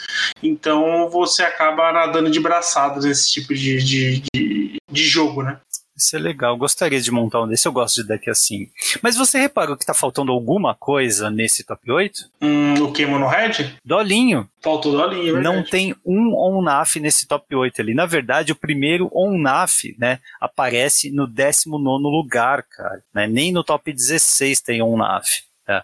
é. o próximo torneio a ser comentado é o da Channel Fireball, né? É o qualifier deles, o Clash Qualifier, que teve 450 jogadores. É bem mais do que os 30 e poucos que teve nesse challenge, tá? E sim, nesse torneio da Channel Fireball nós tivemos lotado de ONAF, né? 25% dos decks foram quatro cores ONAF e 20% é ONAF Aventuras, né? Ou seja, 45% do meta é deck dominado por ONAF. Tá. Os outros decks são de Mirladinos, Grixis Control, Mono Red Mono Verde. Então, assim, tirando o Onaf, o resto é similar, um meta né, tá similar com o que nós vimos no Challenge. Mas por que, que nós perdemos mais tempo no Challenge ali? Apesar do torneio da China Fireball ter bem mais inscritos, né? É, é um torneio que custa 5 dólares para participar, tá? Eu acho que os prós, os caras realmente concentrados, né, em buscar valor, eles estão jogando challenge. Tá? Uhum. É, ou, ou, os dois, né? Também muitas vezes nada impede, tá? Mas o challenge do mall ele custa seis vezes mais do que a entrada desse torneio, tá? Ele custa 30 ticks no mall, tá? É, e ele acaba premiando também bem mais, né? Então é, eu acho que é ali que os caras estão investidos. Inclusive, nesse, nesse torneio do mall, você precisa investir para montar o deck, né? Montar o deck no mall costuma ser mais caro, é deck standard, né? O pessoal não está abrindo tanto standard, ou seja, as cartas sobem, tá? Então eu acho interessante observar bem o que, que esses grinders aí, esses brasileiros, cara, o Batutinho, o Giggs e o Bolobo vivem disso, né? Se tem alguém Sim. que dá para confiar que vai buscar jogar com o melhor deck, que vai tentar entender o formato, são esses caras, tá? Então foi legal dar essa passada aqui, até porque o quatro cores Onaf, o Aventuras Onaf, tá todo mundo já careca de encontrar, né? Mas Resumindo, ele, você acha que dá para esperar muita presença de Onaf nesse Grand Finals que vai acontecer agora e um possível ban depois? Cara, eu acho que vai ter bastante porque ele é um deck sólido, né? Ele é um deck que você consegue, principalmente o Aventuras, né? Que você tem um, um side com várias balas de prata, né? Então você consegue ali ir trabalhar e aí ser bem técnico, né?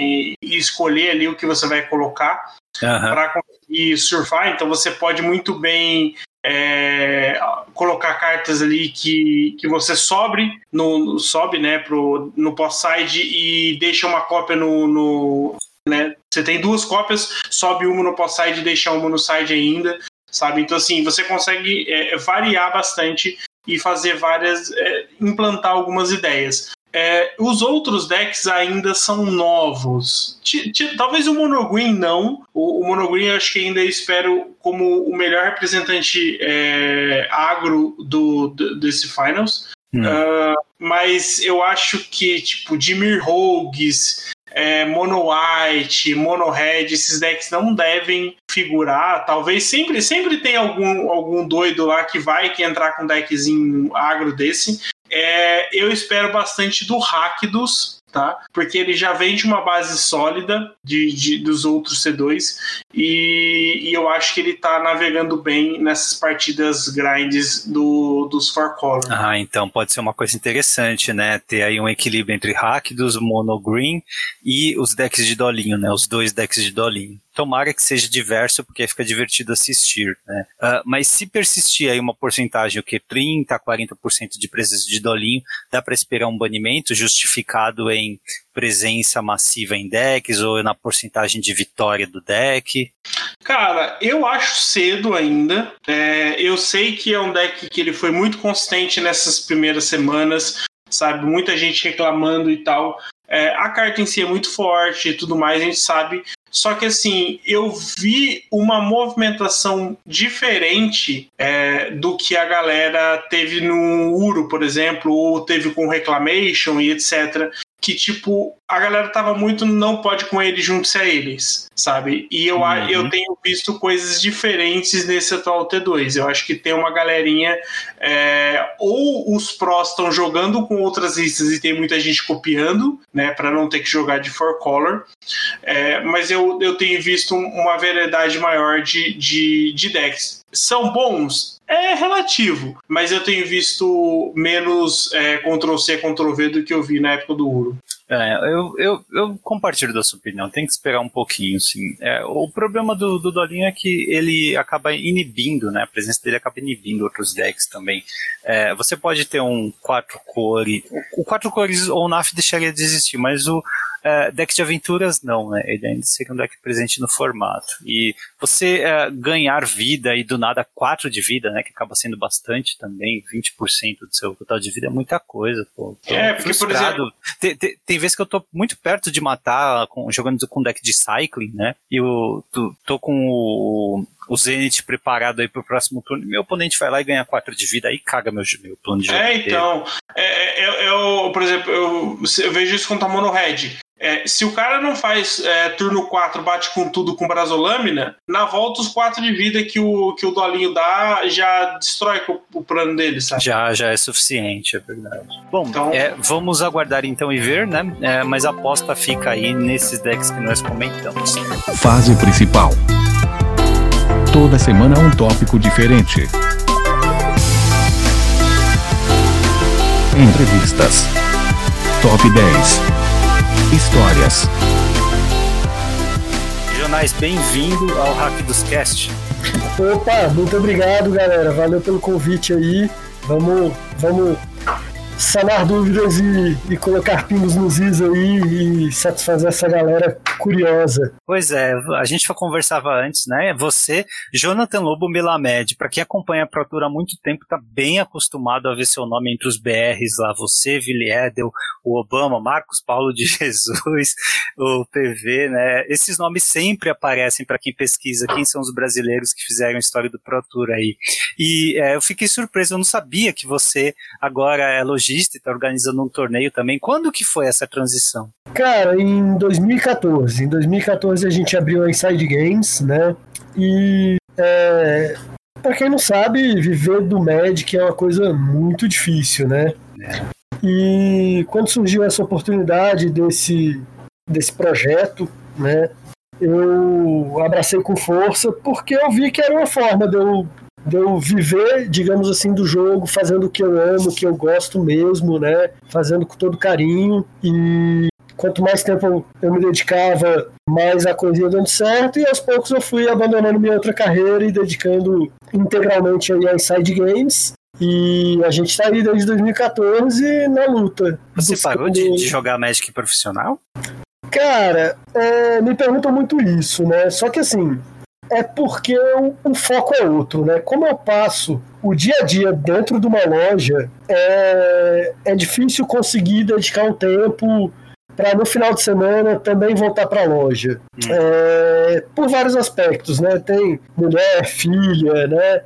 É, tem o fato de que, pô, na loja eu sou sempre um lojista, eu tô sempre trabalhando. Eu posso ir lá para jogar, mas eu tô sempre trabalhando é, eu estou sempre auxiliando um funcionário, tem sempre o cliente que quer conversar. Então, assim, a, e além disso, é, na minha loja que é, organiza os maiores campeonatos e tudo, eu não posso jogar propriamente, né? O próprio, até um contrato nosso com a Wizards para não ter nenhum risco de, de questão de dúvidas de é, é Falar que você tá idoneidade, né? Idoneidade. Uhum. Faz sentido, faz sentido. Mas é, você falou de mulher e filho, né? Me lembrou de um GP em que a Bazar tinha um stand ali, ou a Bazar estava ajudando a organizar, e foi dia dos pais e o Billy Edel levou a, a, mulher e o. Eu não lembro se é a filha ou o filho do. o filho, o filho dele. O filho dele foram aparecer lá no GP à noite, porque ele tinha que trabalhar o dia inteiro. Eu falei, meu Deus. Sim. Você não, não tem como, às vezes, separar. É complicadíssimo mesmo. É, é e, aí, e aí acaba que sim, cara. É, eu acabo não é que eu parei de jogar competitivamente nem nada, até porque eu adoro, né? Mas, assim, eu, eu sou, sou viciadão, né? Digamos assim. Eu gosto muito de jogar e, assim, eu sou um cara muito competitivo e quanto mais alto o nível de competição, mais aquilo chega. Mas, assim, é... se tornou um tanto quanto difícil. Até que, assim, é, 2016 eu tentei dar um gás em jogar mais competitivamente, tanto que eu fiz final de dois GPs, né? O GP São Paulo e o GP Santiago. Oh. E joguei os Pro Tours e tal. É, 2017 eu fiz acho que top 16 em GP no, lá fora e aí bati o Silver, né? Eu, eu, eu atingi é, essa marca né, de, no, no Pro Players Club. Mas assim, é, é, muito, é muito complicado de conciliar, entendeu? A galera que tá no grind mesmo, tipo, né, é, Rastaf, o Batutinho, os moleques estão no grind de, tipo, acordar, passar o final de semana jogando. É, pô, tem, tem o, o Pauper Challenge no Magic Online que começa sábado, 6 da manhã. Aí os moleques acordam 5 e meia pra jogar, porque estão no grindzão mesmo, né? Hoje eu não tenho uma vida que me permita isso. Né? Então, assim, eu gosto muito de jogar competitivamente, mas é um pouco mais complicado de conciliar, né? É muita dedicação mesmo, como você falou. É, qu quantos Pro Tours você já jogou? 10, mais ou menos 10. Talvez, talvez 9, talvez 11, mas mais ou menos 10. Qual foi o seu melhor resultado, Jonais? Em 2009, no Pro Tour Austin, eu fiquei em 13º, se não me engano. Eu fiz top 16, né, Uau. no Pro Tour Austin. Boa. Então, é... Ô, Jonais, é, essa questão de, de grind, a gente sabe que exige muito da pessoa, né? E você acabou indo para o outro lado, que é trazer o lado profissional do Magic, né? Seja com produção de conteúdo, como tem, tem muita gente hoje indo, seja você como lojista, como outros também já fizeram. É, você, você, isso afetou o seu, o seu lado como jogador? Tipo, você é, vê o Magic de uma forma diferente ou começou a apreciar o Magic de uma forma diferente, seja para melhor ou para pior, pelo fato de você ter envolvido o profissionalismo no Magic, no caso, é, sendo lojista? Cara, com certeza. É, afeta muito, justamente porque, assim, é, quanto, quanto mais e melhores torneios eu organizo na minha empresa, mais a coisa dá certo, mais o público vê isso, mais o público é atraído e tudo. Só que por conta disso, os melhores torneios acabam sendo na minha loja, onde eu não, tipo, os campeonatos mais competitivos eu não jogo, né? Então, uma coisa vai um pouco de encontro com a outra. Mas é, também a gente começa a ver o Magic de uma outra forma, né? Então, assim, hoje, pô, chegar na loja e botar um, um, por exemplo, que nem a gente fez no, na Latam Magic Series, e botar 48 jogadores no classificatório Pauper. Cara, aquilo dá um orgulho, uma oh. satisfação absurda, sabe? Aí vitória. Então, assim, você começa a, a, a, enxergar a coisa de outra forma e a, a, não é buscar, mas é a passar a ter um certo prazer, uma certa satisfação de outra forma também relacionada ao Magic, entendeu? Ô, ô, Jonais, faz todo sentido isso que você está falando, bacana. E aí você pode até ver uma próxima geração chegando. É, exatamente. Você instruir, você mostrar é. outros caminhos para as pessoas também é bem legal. E eu vejo aqui que a sua loja, Inside Games, ela é em Brasília, né? Cara, Brasília é um polo de Magic. Eu sei que o Legacy aí é forte, é, e tem, é, tem um, um, um, circuitos tradicionais, né? Tem, tem a, a, sua loja seis anos já contribuindo lá e uh, tem de, do, do Brasil é o que um dos top talvez top 4, top 5 polos, né? A gente tem São Paulo, Rio de Janeiro, no Nordeste, provavelmente o Recife é o maior polo, e no Sul, o Rio Grande do Sul. E aí em Brasília também. Você acha que está no caminho certo? Precisa de mais? Então, cara, Brasília desde sempre foi um polo de bons jogadores, né? A gente recebeu levas de bons jogadores.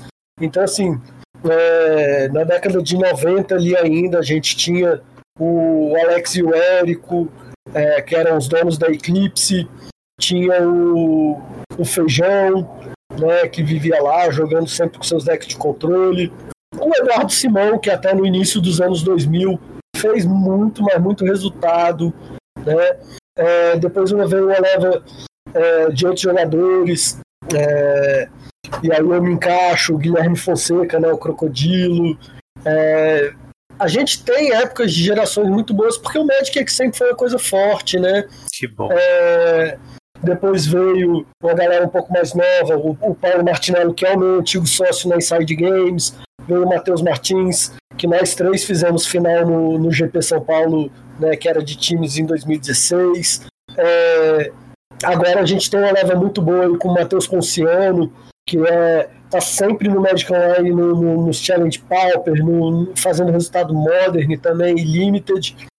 É, temos o Guilherme Alves, temos, cara, excelentíssimos jogadores em Brasília, sempre foi um. A competitividade aqui sempre foi muito alta. Que legal. Eu sinto que a gente não fala e, muito. E assim, que bom que você está falando. Eu sinto que a gente não fala muito de, de Brasília, da, da, da presença e assim, da, da, região, não é? Eu também não mencionei mais né, nesses jogadores do, do início dos anos 2000. A gente tem ótimos jogadores que hoje estão mais focados no Legacy, né? Que são Marcelo Coutinho, Fábio Anselmo, Zelão. Então, assim, é, a gente sempre teve um, uma competitividade muito alta e nos diversos formatos, né? É, e foi o que foi me atraindo e foi o que, né? Porque eu jogo, eu frequento as lojas desde 97, né? Uau. E eu comecei a jogar em 96. Então, assim, é, eu aprendi com essa galera e fui vendo a galera crescer e fui querendo crescer junto e uma coisa levou a outra, né? Cara, que legal ver, ver, fazer parte dessa história, né? Só para mencionar também, eu, eu, acho que eu não falei de Minas Gerais, que também é outro polo de legacy no Brasil, né? Acho que tem Ah, sim, ali, ali com o Eder, né, que, que fomentou ali o, o Nacional Legacy, né? E fez uma geração ali de bons jogadores. Né, com certeza o pessoal ali da UG fornecendo cartas, né? É, eu sou muito amigo do pessoal, né? O Tutuzinho também é, sempre jogou muito Legacy, né? Fez parte dessa galera.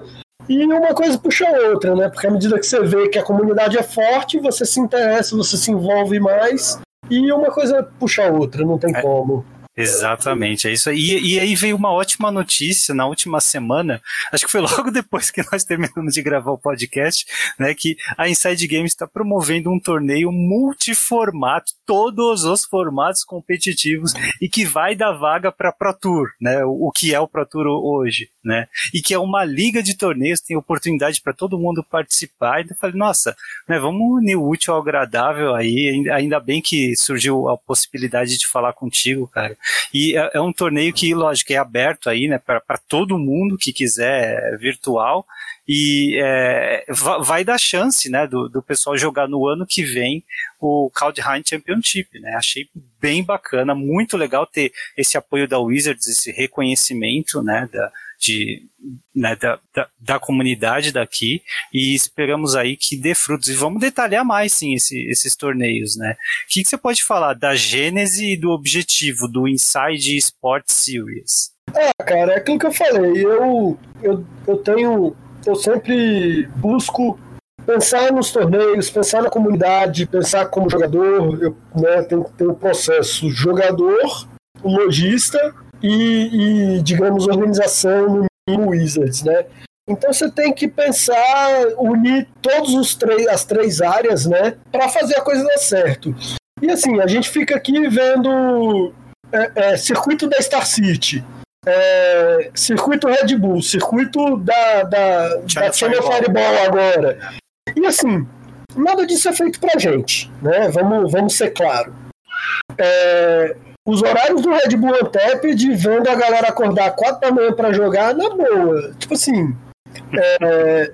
Porque assim, você joga um torneio desse, beleza, você fez 0-2 drop, a mulher quer que tu lave a louça do almoço, a filha quer que tu leve ao cinema, enfim, as coisas vão acontecendo, né? Não, tipo assim, se tu tá indo bem, tu até pode tirar ali o dia off, né? Mas de um modo geral, é, você precisa dar um suporte. E assim, acordar 4 da manhã é inviável, né, cara? Aí você pega o circuito da Star City, beleza. Você vai bem, você ganha créditos no Star City, que você não tem como utilizar sendo do Brasil para pedir produto e tudo. Então, até, assim, a, até, a, língua, né, Jonais? Você teve cuidado aqui de colocar, é, lógico, em, em, outras línguas também, mas em português, né? Você consegue ver as regras do, da série inteira, a premiação, todo em português também. Até isso, às vezes, faz, faz diferença para alguém que joga arena, por exemplo, é, em português. É, cara. É, aí, assim, é, então esses circuitos não são feitos nem pensados para gente, são feitos por instituições muito grandes que não pensam no jogador. Então, assim, a gente pensou em vários aspectos, né? Primeiro de tudo, a gente quer englobar a América Latina, que ela é toda é, deixada de lado, digamos assim. Então, a nossa comunicação primor, pri, principal seria o inglês para não ter nenhum tipo de barreira linguística e todo mundo conseguir ler. Aí, a gente também fez os posts é, em português e em espanhol para a galera conseguir destrinchar tudo e sanar as dúvidas, né? É, para todo mundo se sentir abraçado e bem-vindo. Além disso, é, a gente pensou nessa questão da premiação. Então, por exemplo, os torneios, inicialmente, o objetivo seria dar a premiação em créditos na loja. Certo. Mas a gente viu que isso não agradaria a todos. Primeiro, porque tem gente que mora muito longe, e aí. E segundo, porque tem gente que joga Magic competitivamente, mas simplesmente joga somente online. Como esse é o circuito focado para o online, a gente pensou numa atuação. Então a ideia seria, pô, o cara é de outro país, a gente a gente sabe que os correios, o sistema, o sistema de envios na, na América Latina é pífio, né? É, eu não quero usar termos de baixo calão em homenagem ao seu podcast, entendeu? Mas vieram muito na minha mente. A gente é... e, o, e o, os ouvintes também sabem. Ele, ele, você não disse a palavra, mas eles entenderam. Então, assim, a gente pensou nessa galera e falou: pô, o cara mora em outro país, ele não tem como pedir é, um produto da nossa loja. Então, vamos abrir a possibilidade do cara receber por PayPal, que seja. Então, ele recebe a premiação, tem uma diferenciação de valor, mas ele recebe em PayPal. Boa. Aí, a gente sabe que também PayPal não é uma ferramenta das mais fáceis de utilizar. Aí, pô, e tem gente que não quer, tipo, eu não tenho PayPal, eu jogo Magic Online, eu vou jogar o torneio no Magic Online e eu quero receber minha premiação em ticket. Beleza, tamo junto. Então você pode pegar e receber sua premiação em ticket do Magic Online, entendeu? Então a gente tentou cobrir todas as falhas, a gente tentou cobrir todas as falhas que a gente sempre viu nesses outros circuitos e, lógico, o nosso circuito também tem falhas, com certeza. E lá na frente, alguém, talvez a gente mesmo vai aprender com isso e melhorar. Mas a gente tentou cobrir todas as falhas que a gente conseguiu pensar e botar aí desse jeito esmiuçado e, e facilitar a vida do jogador para ser satisfatório para todo mundo. Cara, eu acho fantástico isso. É, você tem essas opções aí de retirar premiação, então. É, eu tô vendo aqui, você tem é, um dos patrocinadores é a Card Hoarder, né? Que é gigantesca dentro do Magic Online. Então imagino que eles ajudaram a viabilizar essa. transformar a premiação em tickets do Magic Online, né? Para o pessoal que é, que, que, que, quer usar dessa maneira, né? E você também tem coisa dentro do Arena, né? Você tem código para booster dentro do Arena, dentro dos torneios. E, é, e ainda você falou do PayPal. Né, deve dar um trabalho imenso organizar tudo isso, porque nós não estamos falando de um, tor um torneio só em que quatro pessoas ganham premiação. Está falando de uma liga inteira, né? Que semanalmente você vai ter distribuição de, de prêmios. Então eu não consigo nem imaginar o trabalho que é tudo isso. É, espero, né, que o pessoal a, aproveite e que a Wizards continue fomentando, é, talvez até dando mais é, é entradas para outros Pro Tours, para quem sabe, né, em, em, próximas edições da série, é, ter mais dessas vagas aí, né? Para levar mais, quem sabe até brasileiros pro, pro Pro Tour. Mas so, sobre a estrutura, cara, você colocou Pauper, Legacy, Modern e Pioneiro. Muito legal. Ou seja, esses aí estão no Magic Online. Quem joga Magic Online vai conseguir jogar a, a, a série, né, é, através de, de, qualquer um desses formatos. E para quem joga Arena, os dois formatos do Arena também padrão histórico. Então você não quis deixar ninguém de fora mesmo. É, exatamente. Assim, é um, é um circuito é, pensado do ponto de vista do jogador, entendeu? É, então, assim, você consegue ranquear na ladder no histórico. Então, por que, que não vai ter campeonato no histórico? É, então, tem. É, da mesma forma, é, os formatos do, do Magic Online, né, o, infelizmente, a gente não tem ainda um modo em que a gente possa organizar um torneio limited, né, que foi o único torneio aí, o único formato que está de fora né, do nosso circuito. Sim, sim. Mas é, a gente tentou abraçar né, é, todas as comunidades aí nesse sentido. E aí, assim, é claro, com a ajuda dos nossos patrocinadores, tudo ficou mais viável, né? Então, assim, a gente tem a Card Holder ajudando aí com a questão da premiação em ticket. Eles também estão vendo é, porque tem uma outra preocupação, a galera, pô, eu jogo Pauper, como é que eu vou jogar? Porque assim, a gente só podia fazer duas finais, uma pro Arena e uma pro Magic Online, né? Certo. Até porque a gente só foi concedido duas vagas, uma para cada plataforma para o Pro Tour. Então, é, tudo bem, apesar do formato é, é, no Arena, o formato standard é o mais jogado, né? Então não tinha muito o que discutir. Hum. É, é, os números são absurdamente maiores do que o histórico, né? É, então a gente determinou que a final seria, né, standard. E no Magic Online a gente tem ali que o Modern seria um pouco o formato que meio que apaziguaria as coisas, entendeu? Porque. É, é, é aí que eu tava curioso, ainda bem que você tocou no É, porque assim, o Modern, ele é o meio termo entre o Pioneer e o Legacy, né? É. É, o Pauper é um formato que corre por fora, né? um formato à parte, digamos assim. É, E aí a gente teve a preocupação, pô, mas eu só jogo modo, eu só jogo Pauper, né? Meus decks aqui tem, são de 10 tickets e, pô, afinal é Modern. O que, que eu faço, né? Então, assim, a gente ainda está trabalhando no, no, em como vai ser, mas assim, a gente está trabalhando junto com a Card Holder para ter voucher de aluguel para a final, entendeu? Especialmente, que vai ser especialmente destinado ao jogador Pauper. Lógico, os outros jogadores também vão poder usufruir.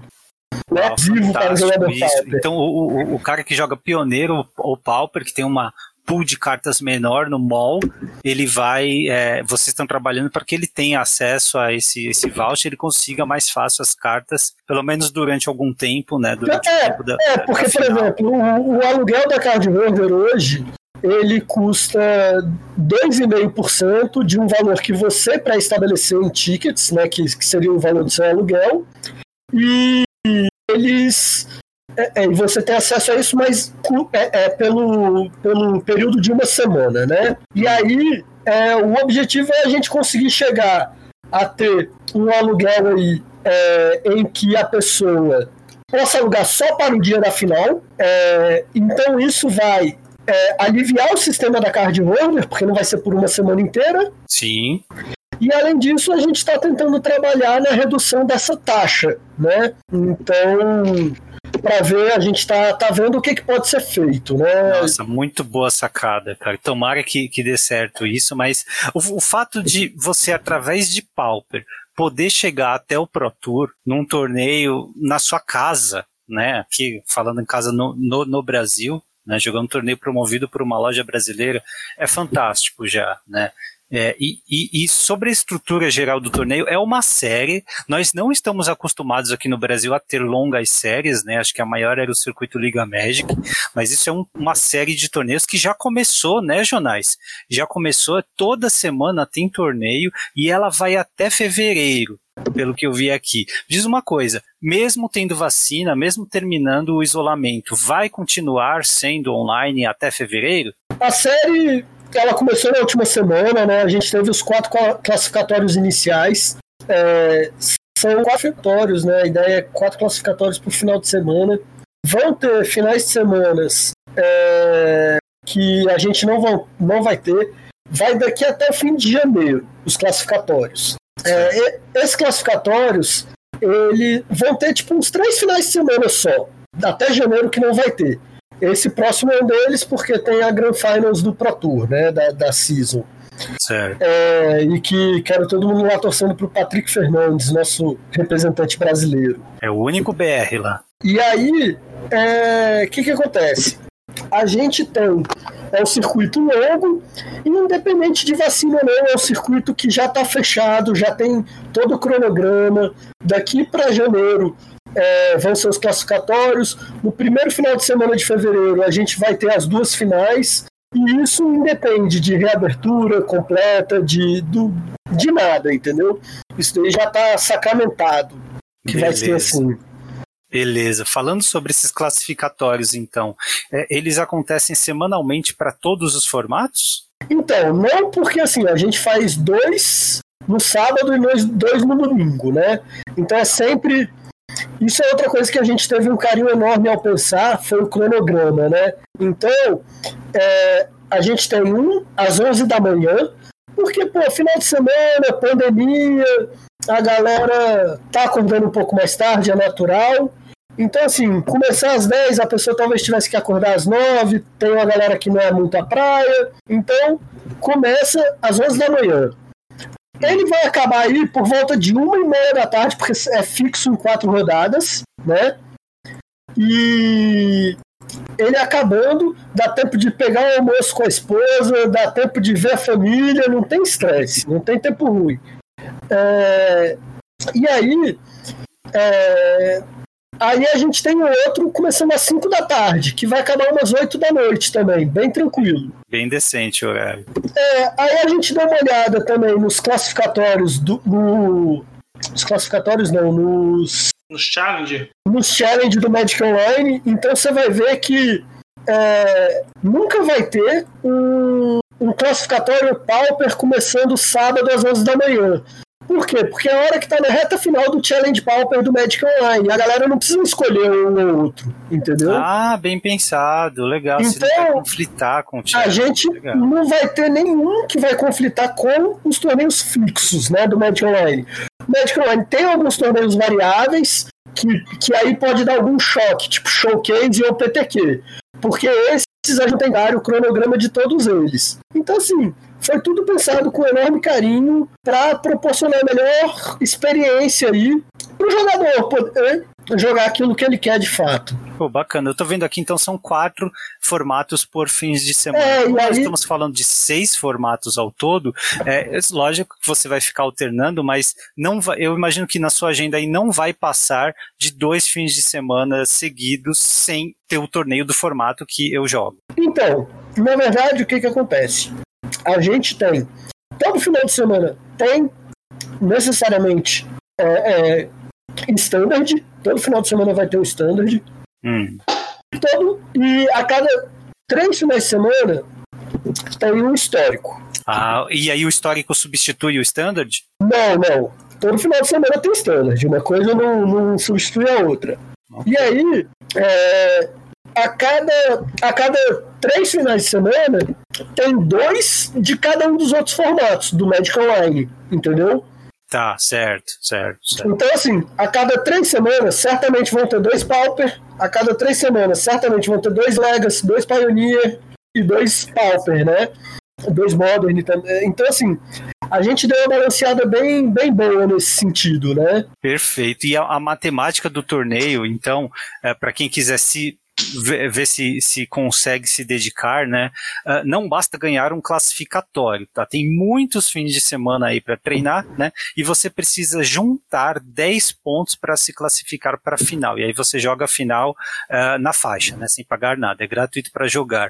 Uh, agora, exato, quantos exato. pontos você ganha na fase de classificação? Se você fizer 4-0 no seu torneio, você ganha 5 pontos. Então, se você Isso. spikear dois torneios, pum, já era. Se você spikear dois torneios agora, em outubro, lá em fevereiro você está classificado. Já não, se você não quiser, não precisa jogar mais. Né? Se você fizer é. 3-1, são 3 pontos. E se você Exato. não fizer nada, pelo menos um ponto você vai ganhar. Não importa é. se está no Arena ou no Mall, né? Exatamente, ganha participação.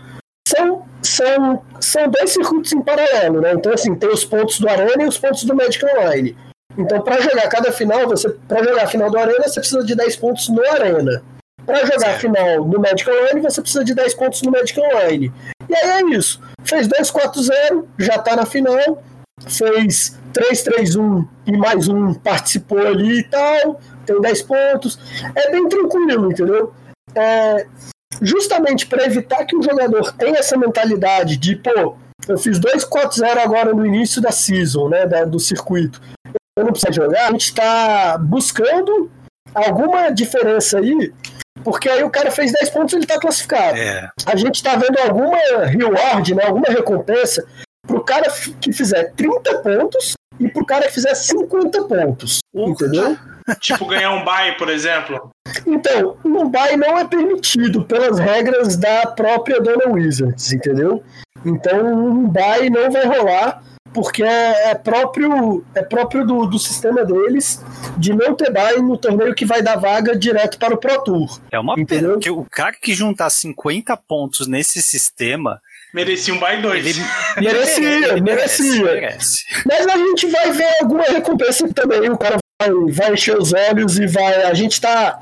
Vem matutando, vem discutindo sobre isso, já tem, já tem uma semaninha e estamos perto de anunciar provavelmente na semana que vem alguma coisa nesse oh, sentido. Legal. Ô, Jornais, mas também dá para tentar se classificar nas duas finais, né? Porque a final do MOL é, no, é, é num sábado e a final do Arena é num domingo. Exatamente, cada um, o cara pode jogar as duas, uma, uma não interfere com a outra.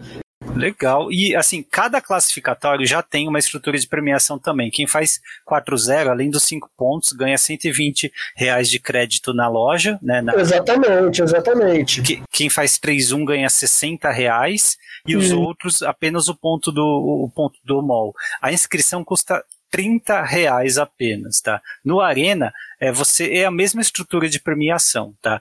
Todos os jogadores ganham um ponto do Arena e também um, um código promocional que vale um booster do Arena enquanto durar o estoque do código promocional. Então o Arena tem esse plus aí, né? Todo mundo ganha um booster, né? Independente. Exatamente. Abre um boosterzinho lá, ganha uma gema, ganha uma wild card para continuar farmando ali, né?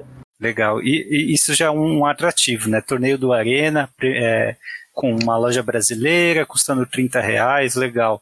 E a final, né? Aí sim é a grande final, se classificou e tal. A final, a premiação para o primeiro lugar, além de se classificar para o Kaldheim Championship, ganha mil reais em créditos da, da, da, da loja, né? No, no... É, a gente, a gente se inspirou aí em lojas lá de fora, né? É o final de semana dos 10 mil, né? Cada final tem 5 mil em premiação. Uau. Então é, é bem robusto, digamos assim, até porque não tem inscrição, né? Você se classificou. E o top 16 premia, né, Jonais? Exatamente. Você é. se classificou, você não precisa pagar a inscrição da final e, e ganha e, e concorre a uma premiação bacana aí, né? E você diz aqui que pode converter a premiação. Cada 15 reais de créditos na loja, você pode converter em 2 dólares e 50 no PayPal para estrangeiros apenas, ou 3 é, do, do mall também. Exatamente, exatamente. Legal. Uh, bom, eu vejo valor aqui sim, tá? É, até, até porque, né, é, na pandemia nós não temos como ir até uma loja e jogar um torneio sancionado pelo Wizards e, ou jogar um GP, tentar spikear um único GP, né, e é, pela variedade de formatos que você abre aqui, cara, é, eu acho muito interessante. Assim. O Eli joga Pauper, né? Bom, é, hoje o Eli tá jogando mais Standard do que Jogar é uma força de expressão, né? Mas, assim, é, ele participa, ele participa. Mas, o que você fez com o Pauper e o legado aqui achei sensacional, cara. Dá, dá chance para quem joga esses formatos. Mesmo tendo que jogar Modern né, na, na grande final depois. Mas eu achei isso aqui muito legal. Então, fica a dica aí né, com investimento pequeno, né, menos de 100 reais, você vai aí jogar três torneios, é, podendo aí se classificar para a final depois, arriscando aí ganhar esses créditos e a classificação lá no Pro Tour, tá? É bom lembrar, né, que a classificação no Pro Tour hoje, ela não implica em pa mais passagem aérea ou estadia. Então, esses créditos, a ideia deles, né, se você quiser converter e utilizar depois para é, custear a viagem, é interessante, né? Que o sistema. Não, na verdade, na verdade, assim, o, o Championship ele certamente será online. Então. Ah, vai ser online, ok. Vai, com certeza. Esse já está decretado. Por isso que, quando você perguntou lá atrás, eu falei, não, o nosso circuito é inteiramente online. Do início ao fim. Entendeu? São mil pilas em crédito, tá ótimo. Tá bom, né? Tá bom. Tá ótimo. É, então, assim, é, tudo isso também queria deixar até um agradecimento aí. Não seria possível ser o pessoal lá da Liga Magic, né? É, que estão patrocinando o nosso circuito.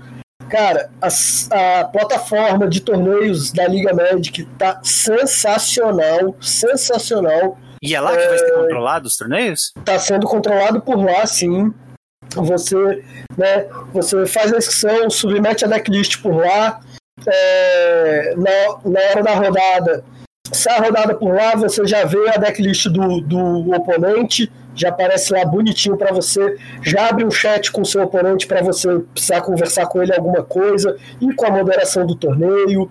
É, acabou a partida, você já coloca o resultado por lá e o oponente abre a opção para ele confirmar aquele resultado, né? É, já tem lá o tempo da rodada, então quanto tempo falta, você vê lá quantos jogos estão faltando. Cara, sensacional a plataforma. Eu tirei o chapéu mesmo quando eles me apresentaram essa, essa situação aí, né, essa questão. E, cara, nos testes que a gente fez e, e nesse primeiro final de semana de, de torneios, a gente alinhou ainda coisas melhores. A gente, né? A gente tá sempre aprimorando, né? A gente e, e cara, tá, tá fino. E é claro, sempre tem que melhorar, mas a gente vai melhorando ao longo aí do, do circuito. E assim, todo mundo, todo mundo que participou elogiou muito. Cara, o, o, o Eli, eu, eu, acompanhei esse processo de desenvolvimento de longe, né? É, assim, falando aqui sobre os torneios que ela estava fazendo no, no, beta, entre aspas, e o Eli acompanhou um pouco mais de perto, mas deu para perceber que o pessoal da liga foi extremamente cauteloso né, no desenvolvimento da plataforma, fizeram diversos testes práticos né, com todo cuidado para lançar quando tiver que lançar, né, sem, sem pressa. E agora do, de um torneio dessa abrangência, né, Jonais, se você está é, promovendo ele através dessa plataforma, é porque ela aguenta, é porque dá, dá para confiar, né. Só para ter uma ideia de número aqui, né, das visitas sobre as regras do torneio, é, a, o, o, post em inglês que você fez tem mil, mais de 1.100 visitas. O post em espanhol tem 250 e o post em português tem quase 500 visitas. Tá? Fora o post da própria Liga Magic, né? Esse é o post que eu fiz no, no, no blog da Inside. Ainda tem um post original na, na, na plataforma da Liga Magic mesmo, no, no site, né? Que ficou lá na, nas notícias, na página central Uau. da Liga, que teve também acesso para burro e também a gente está sempre presente no Twitter compartilhando essas coisas, então teve muita gente que, que retweetou, que comentou lá. E assim, é, aqui ó, na, na, na, página central da Liga Magic teve mais de 3 mil visualizações. Uau! É, e assim, acho que a sensação geral da galera é que tá vendo aí o nosso esforço, o nosso trabalho para fazer a coisa acontecer. É, se a gente, né, no Discord aí da Inside, a gente, pô, durante os torneios, a gente está o tempo todo ativo, é, tentando sanar qualquer dúvida, qualquer dificuldade. E acho que acho que a galera ficou bem contente. E vamos ver se a galera participa aí durante todo o circuito, é, comparecendo e, e se divertindo, né? Porque vale, vale lembrar, no fim das contas, é um hobby, é uma diversão. é e a galera tem que, tem que ficar satisfeita né, com, com a brincadeira. Verdade, Jonais. Uma é, última dúvida: dá para utilizar os créditos da Inside Games na, na loja física da Inside Games? Dá sim, dá sim. Ah. É, é, eu, tô uh, visitando o site enquanto você fala aqui, né? Uma loja bem completa, tem todo tipo de acessório, tem até Secret Lair, o Secret Lair da, da, das Fatlands. Então, pessoal é, que, que, mora aqui no Brasil não vai ter tanto problema assim com correio, com, com frete, né? E quiser pedir carta avulsa ou produto assim, né? Também pode utilizar os créditos para isso. Se spikear um torneio, né? Fizer 4-0 é 120 reais de crédito, né? É, pode, pode ir acumulando para pegar uma boxzinha mais na frente, né? É, a gente, assim, é, a única coisa que a galera pediu que realmente não tinha como, porque a gente também precisa gerar algum capital, né? Girar, não é gerar, girar algum capital, era pagar a inscrição do próximo torneio com os créditos ganhos, né? Aí não tem como. Mas, ah, mas assim, a gente é uma loja bem completa, a gente tem é, todo tipo de acessório, a gente tem muita carta avulsa, é, muita foil para a galera que curte dar aquela pimpada. A gente tem é, é, muito board game, a gente trabalha com singles de Yu-Gi-Oh! também. A gente tem quadros decorativos, a gente tem, tem uma opção Nossa, bem grande aí. E é aquilo que eu falei, pô, se eu não quero nada disso. Cara, pode receber tua premiação em ticket ali amarradão. E ticket você vai jogar mais, vai estar vai tá também se divertindo, né? Vai, vai gerar outras formas aí de você se entreter. Cara, você tá dando a opção. Isso, isso já é ótimo, sabe? Você não tá tirando a opção de ninguém, você tá dando, ó, tem essas três, quatro maneiras aí de você é, utilizar a, a, sua premiação, né? Então, cara, fantástico, fantástico. Inclusive, tô vendo que produtos de Commander também. ah, bacana. É, é, ou ele, desculpa, eu te, te interrompi, você ia falar alguma coisa. Não, eu ia falar sobre o sistema da, da, da liga. É, tá meio fora de time, mas eu só queria dar o, o, meu, o meu feedback. Eu não lembro se eu cheguei a comentar no episódio, eu acho que sim, mas falando com jornais fica até mais, mais fácil. Eu tive a oportunidade de fazer os dois lados, né? usei ela como jogador e como moderador, né? Eu cheguei a moderar uns três campeonatos para a liga também. E assim, para os dois lados, essa plataforma é fantástica, sabe?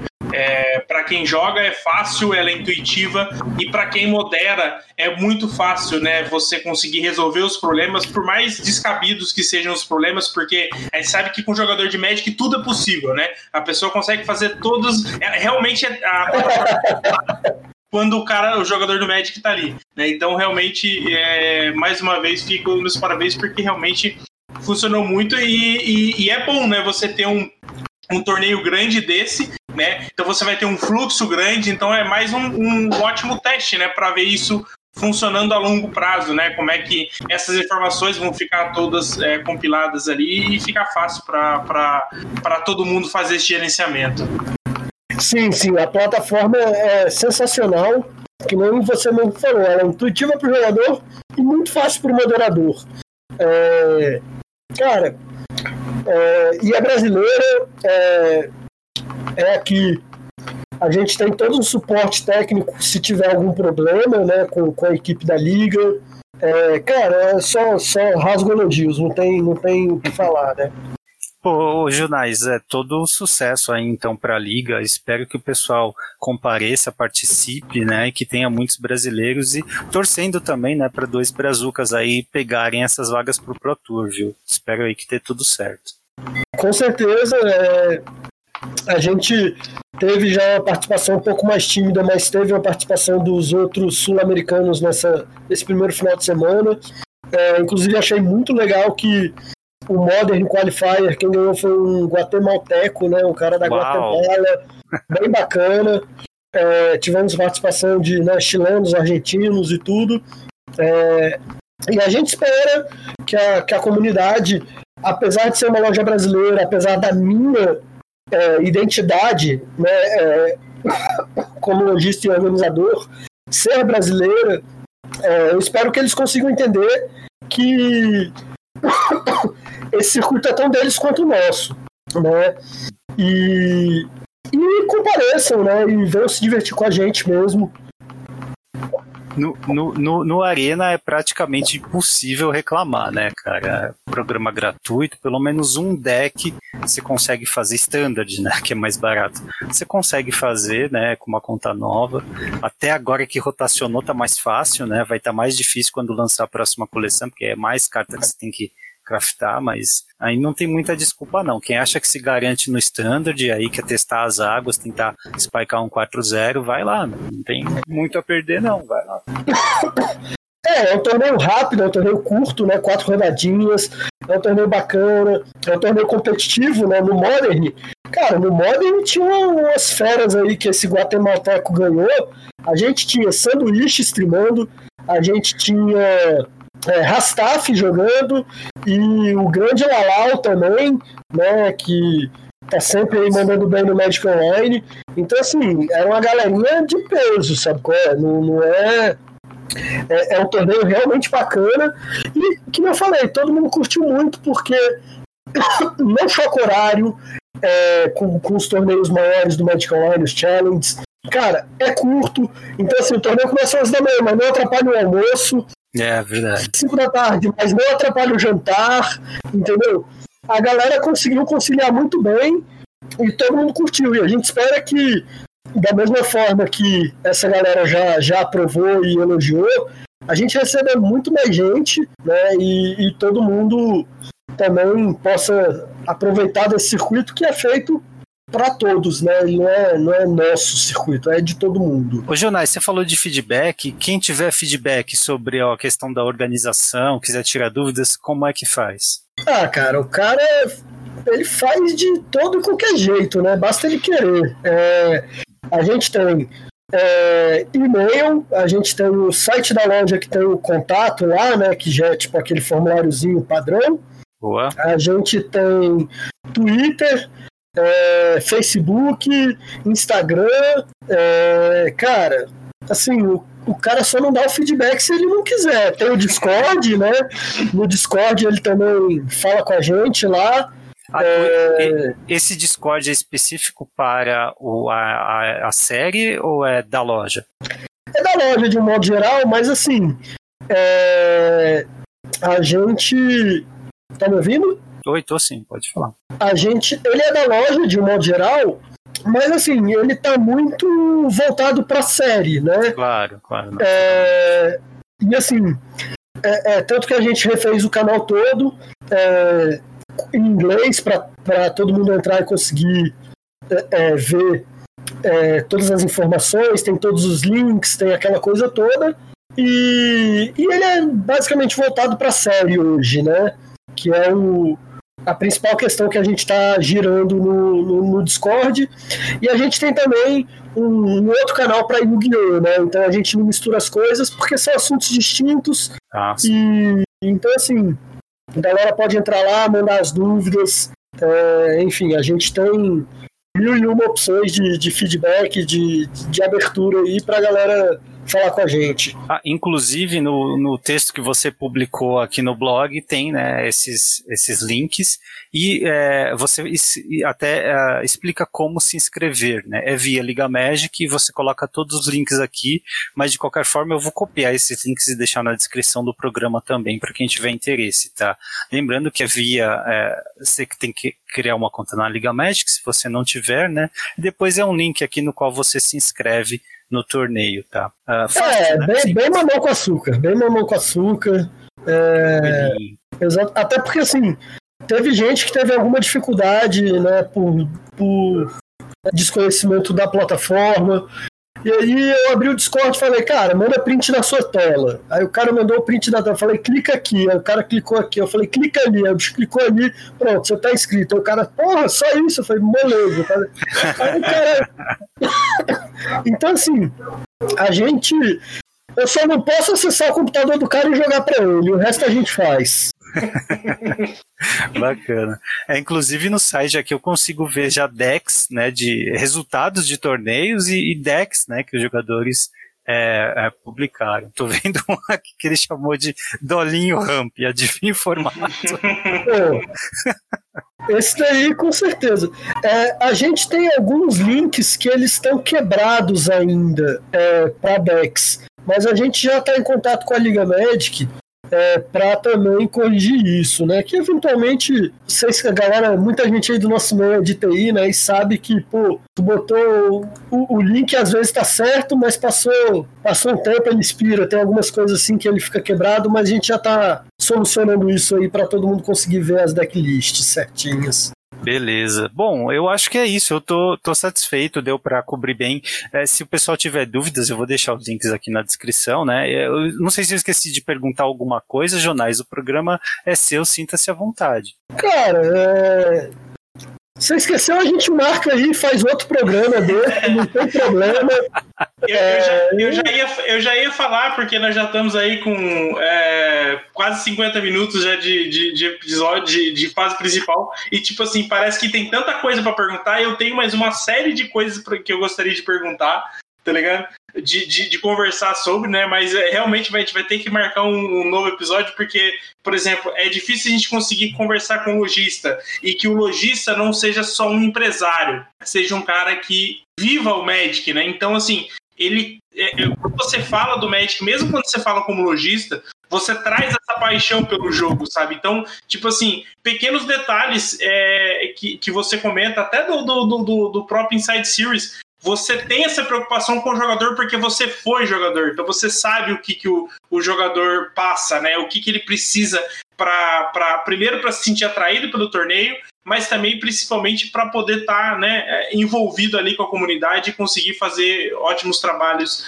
para todo mundo, né? E tipo assim, por exemplo, é uma coisa que eu gostaria de perguntar agora e acho que muita gente gostaria de saber é, como está sendo o seu lojista agora nessa pandemia, sabe? É, o, o, o que é preciso fazer para tudo isso. E outra coisa é, que, que eu acho que é, é, é muito minha, e, e eu vi você fazendo, que foi a produção de conteúdo, é, você streamando vários torneios de todos os formatos possíveis, sabe? E, tipo, sempre ali em, loco, comentando, e se não era você, era alguém que, que, né, que, que, que entendia do formato, que estava ali preocupado com, com isso, sabe? Então, tipo, isso também é bacana de ver na loja, porque você também quer, além de, de promover a própria marca, né? Você trazer um conteúdo para a galera, trazer a, a, o pessoal ali no chat, né? O pessoal sempre conversando, você sempre respondendo, se preocupando em estar tá atendendo a galera. Então, assim, eu acho que tudo isso mostra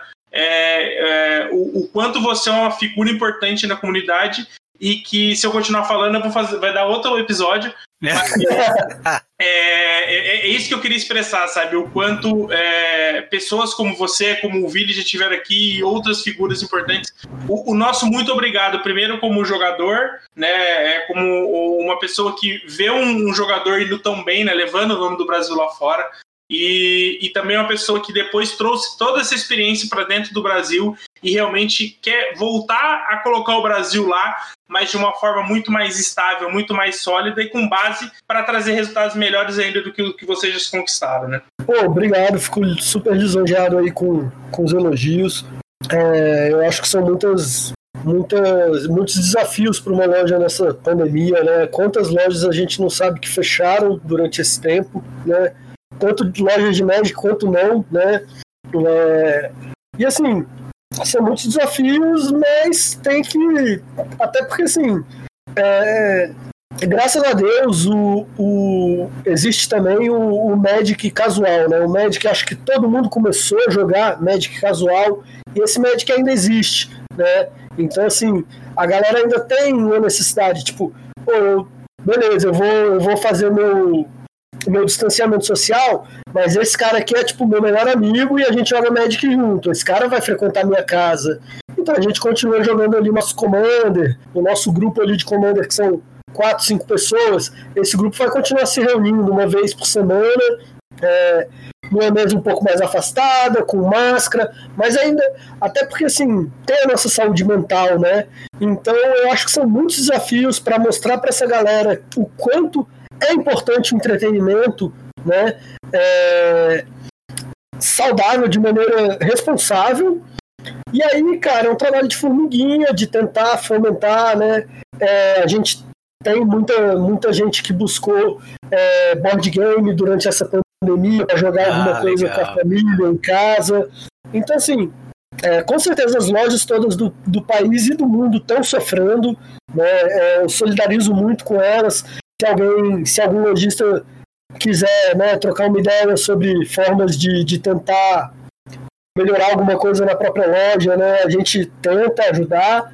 É, e assim, são muitos desafios, mas é, se Deus quiser a gente vai superar em breve, né, essa, o mundo vai superar em breve essa pandemia e a gente vai poder voltar a vai ser um novo mundo, né? O mundo nunca vai voltar a ser igual, mas assim, que a gente consiga voltar a, a, se reunir, a fazer o gathering, que é a melhor parte do Magic, né?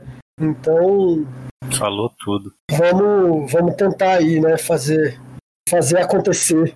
Exatamente, Jonais. Então, muito obrigado aí pela, pela sua atenção. É, espero que tenha sido informativo aí para as pessoas que têm interesse em participar, né, que tenha gerado interesse. E qualquer dúvida, né, lembrando, os links estarão na descrição do episódio, tá? Então, boa sorte aí, Jonais. Muito obrigado, né? E é, a gente se vê. Quem sabe aí, né, um, ouvinte nosso aí acaba a, fisgando uma dessas vagas aí. e a gente Nossa. tem o prazer de anunciar aqui, já pensou? tomara, tomara. E fico aguardando o próximo convite aí pra gente falar mais. Beleza, cara. Obrigado e obrigado Valeu. aí pela, por olhar pelos formatos esquecidos, principalmente Pauper e Legacy, viu? Verdade. Valeu. Foi muito ótima sacada. Valeu, cara. Valeu, um abraço aí pra todo mundo. Valeu, um abraço, abraço cara. Fase final. Pra você que já está de saco cheio. Muito bem, ele grande programa esse, mas tinha muita coisa para comentar mesmo, né? Muito legal a participação do Jonathan Melamed. Legal ver a figura por trás do nome, que eu, eu sempre li ali na, nas listas, né? Uh, e, e é, esperamos aí que o pessoal uh, que, que tem interesse né, consiga participar, consiga ter sucesso, consiga se divertir, que isso é muito importante. Tá?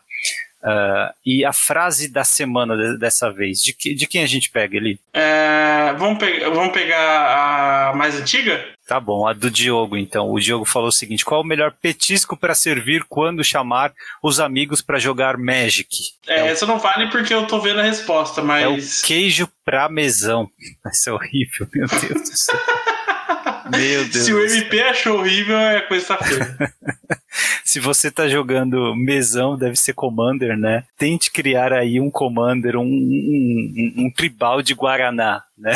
Com Dolinho e com Jesus, né? O Jesus tem que ser o Gideon, eu acho. Né? Tente criar aí que deve ser divertido. Mas vamos lá, a resposta da, do, do quiz da semana, ele, né? Quantas cópias? Você quer chutar quantas cópias de cada rara de alfa foram impressas? É, me dá um, uma margem aí, vai, pra não chutar tão longe. Olha, é entre um e um milhão. Entre um e um milhão? é, eu vou chutar 250.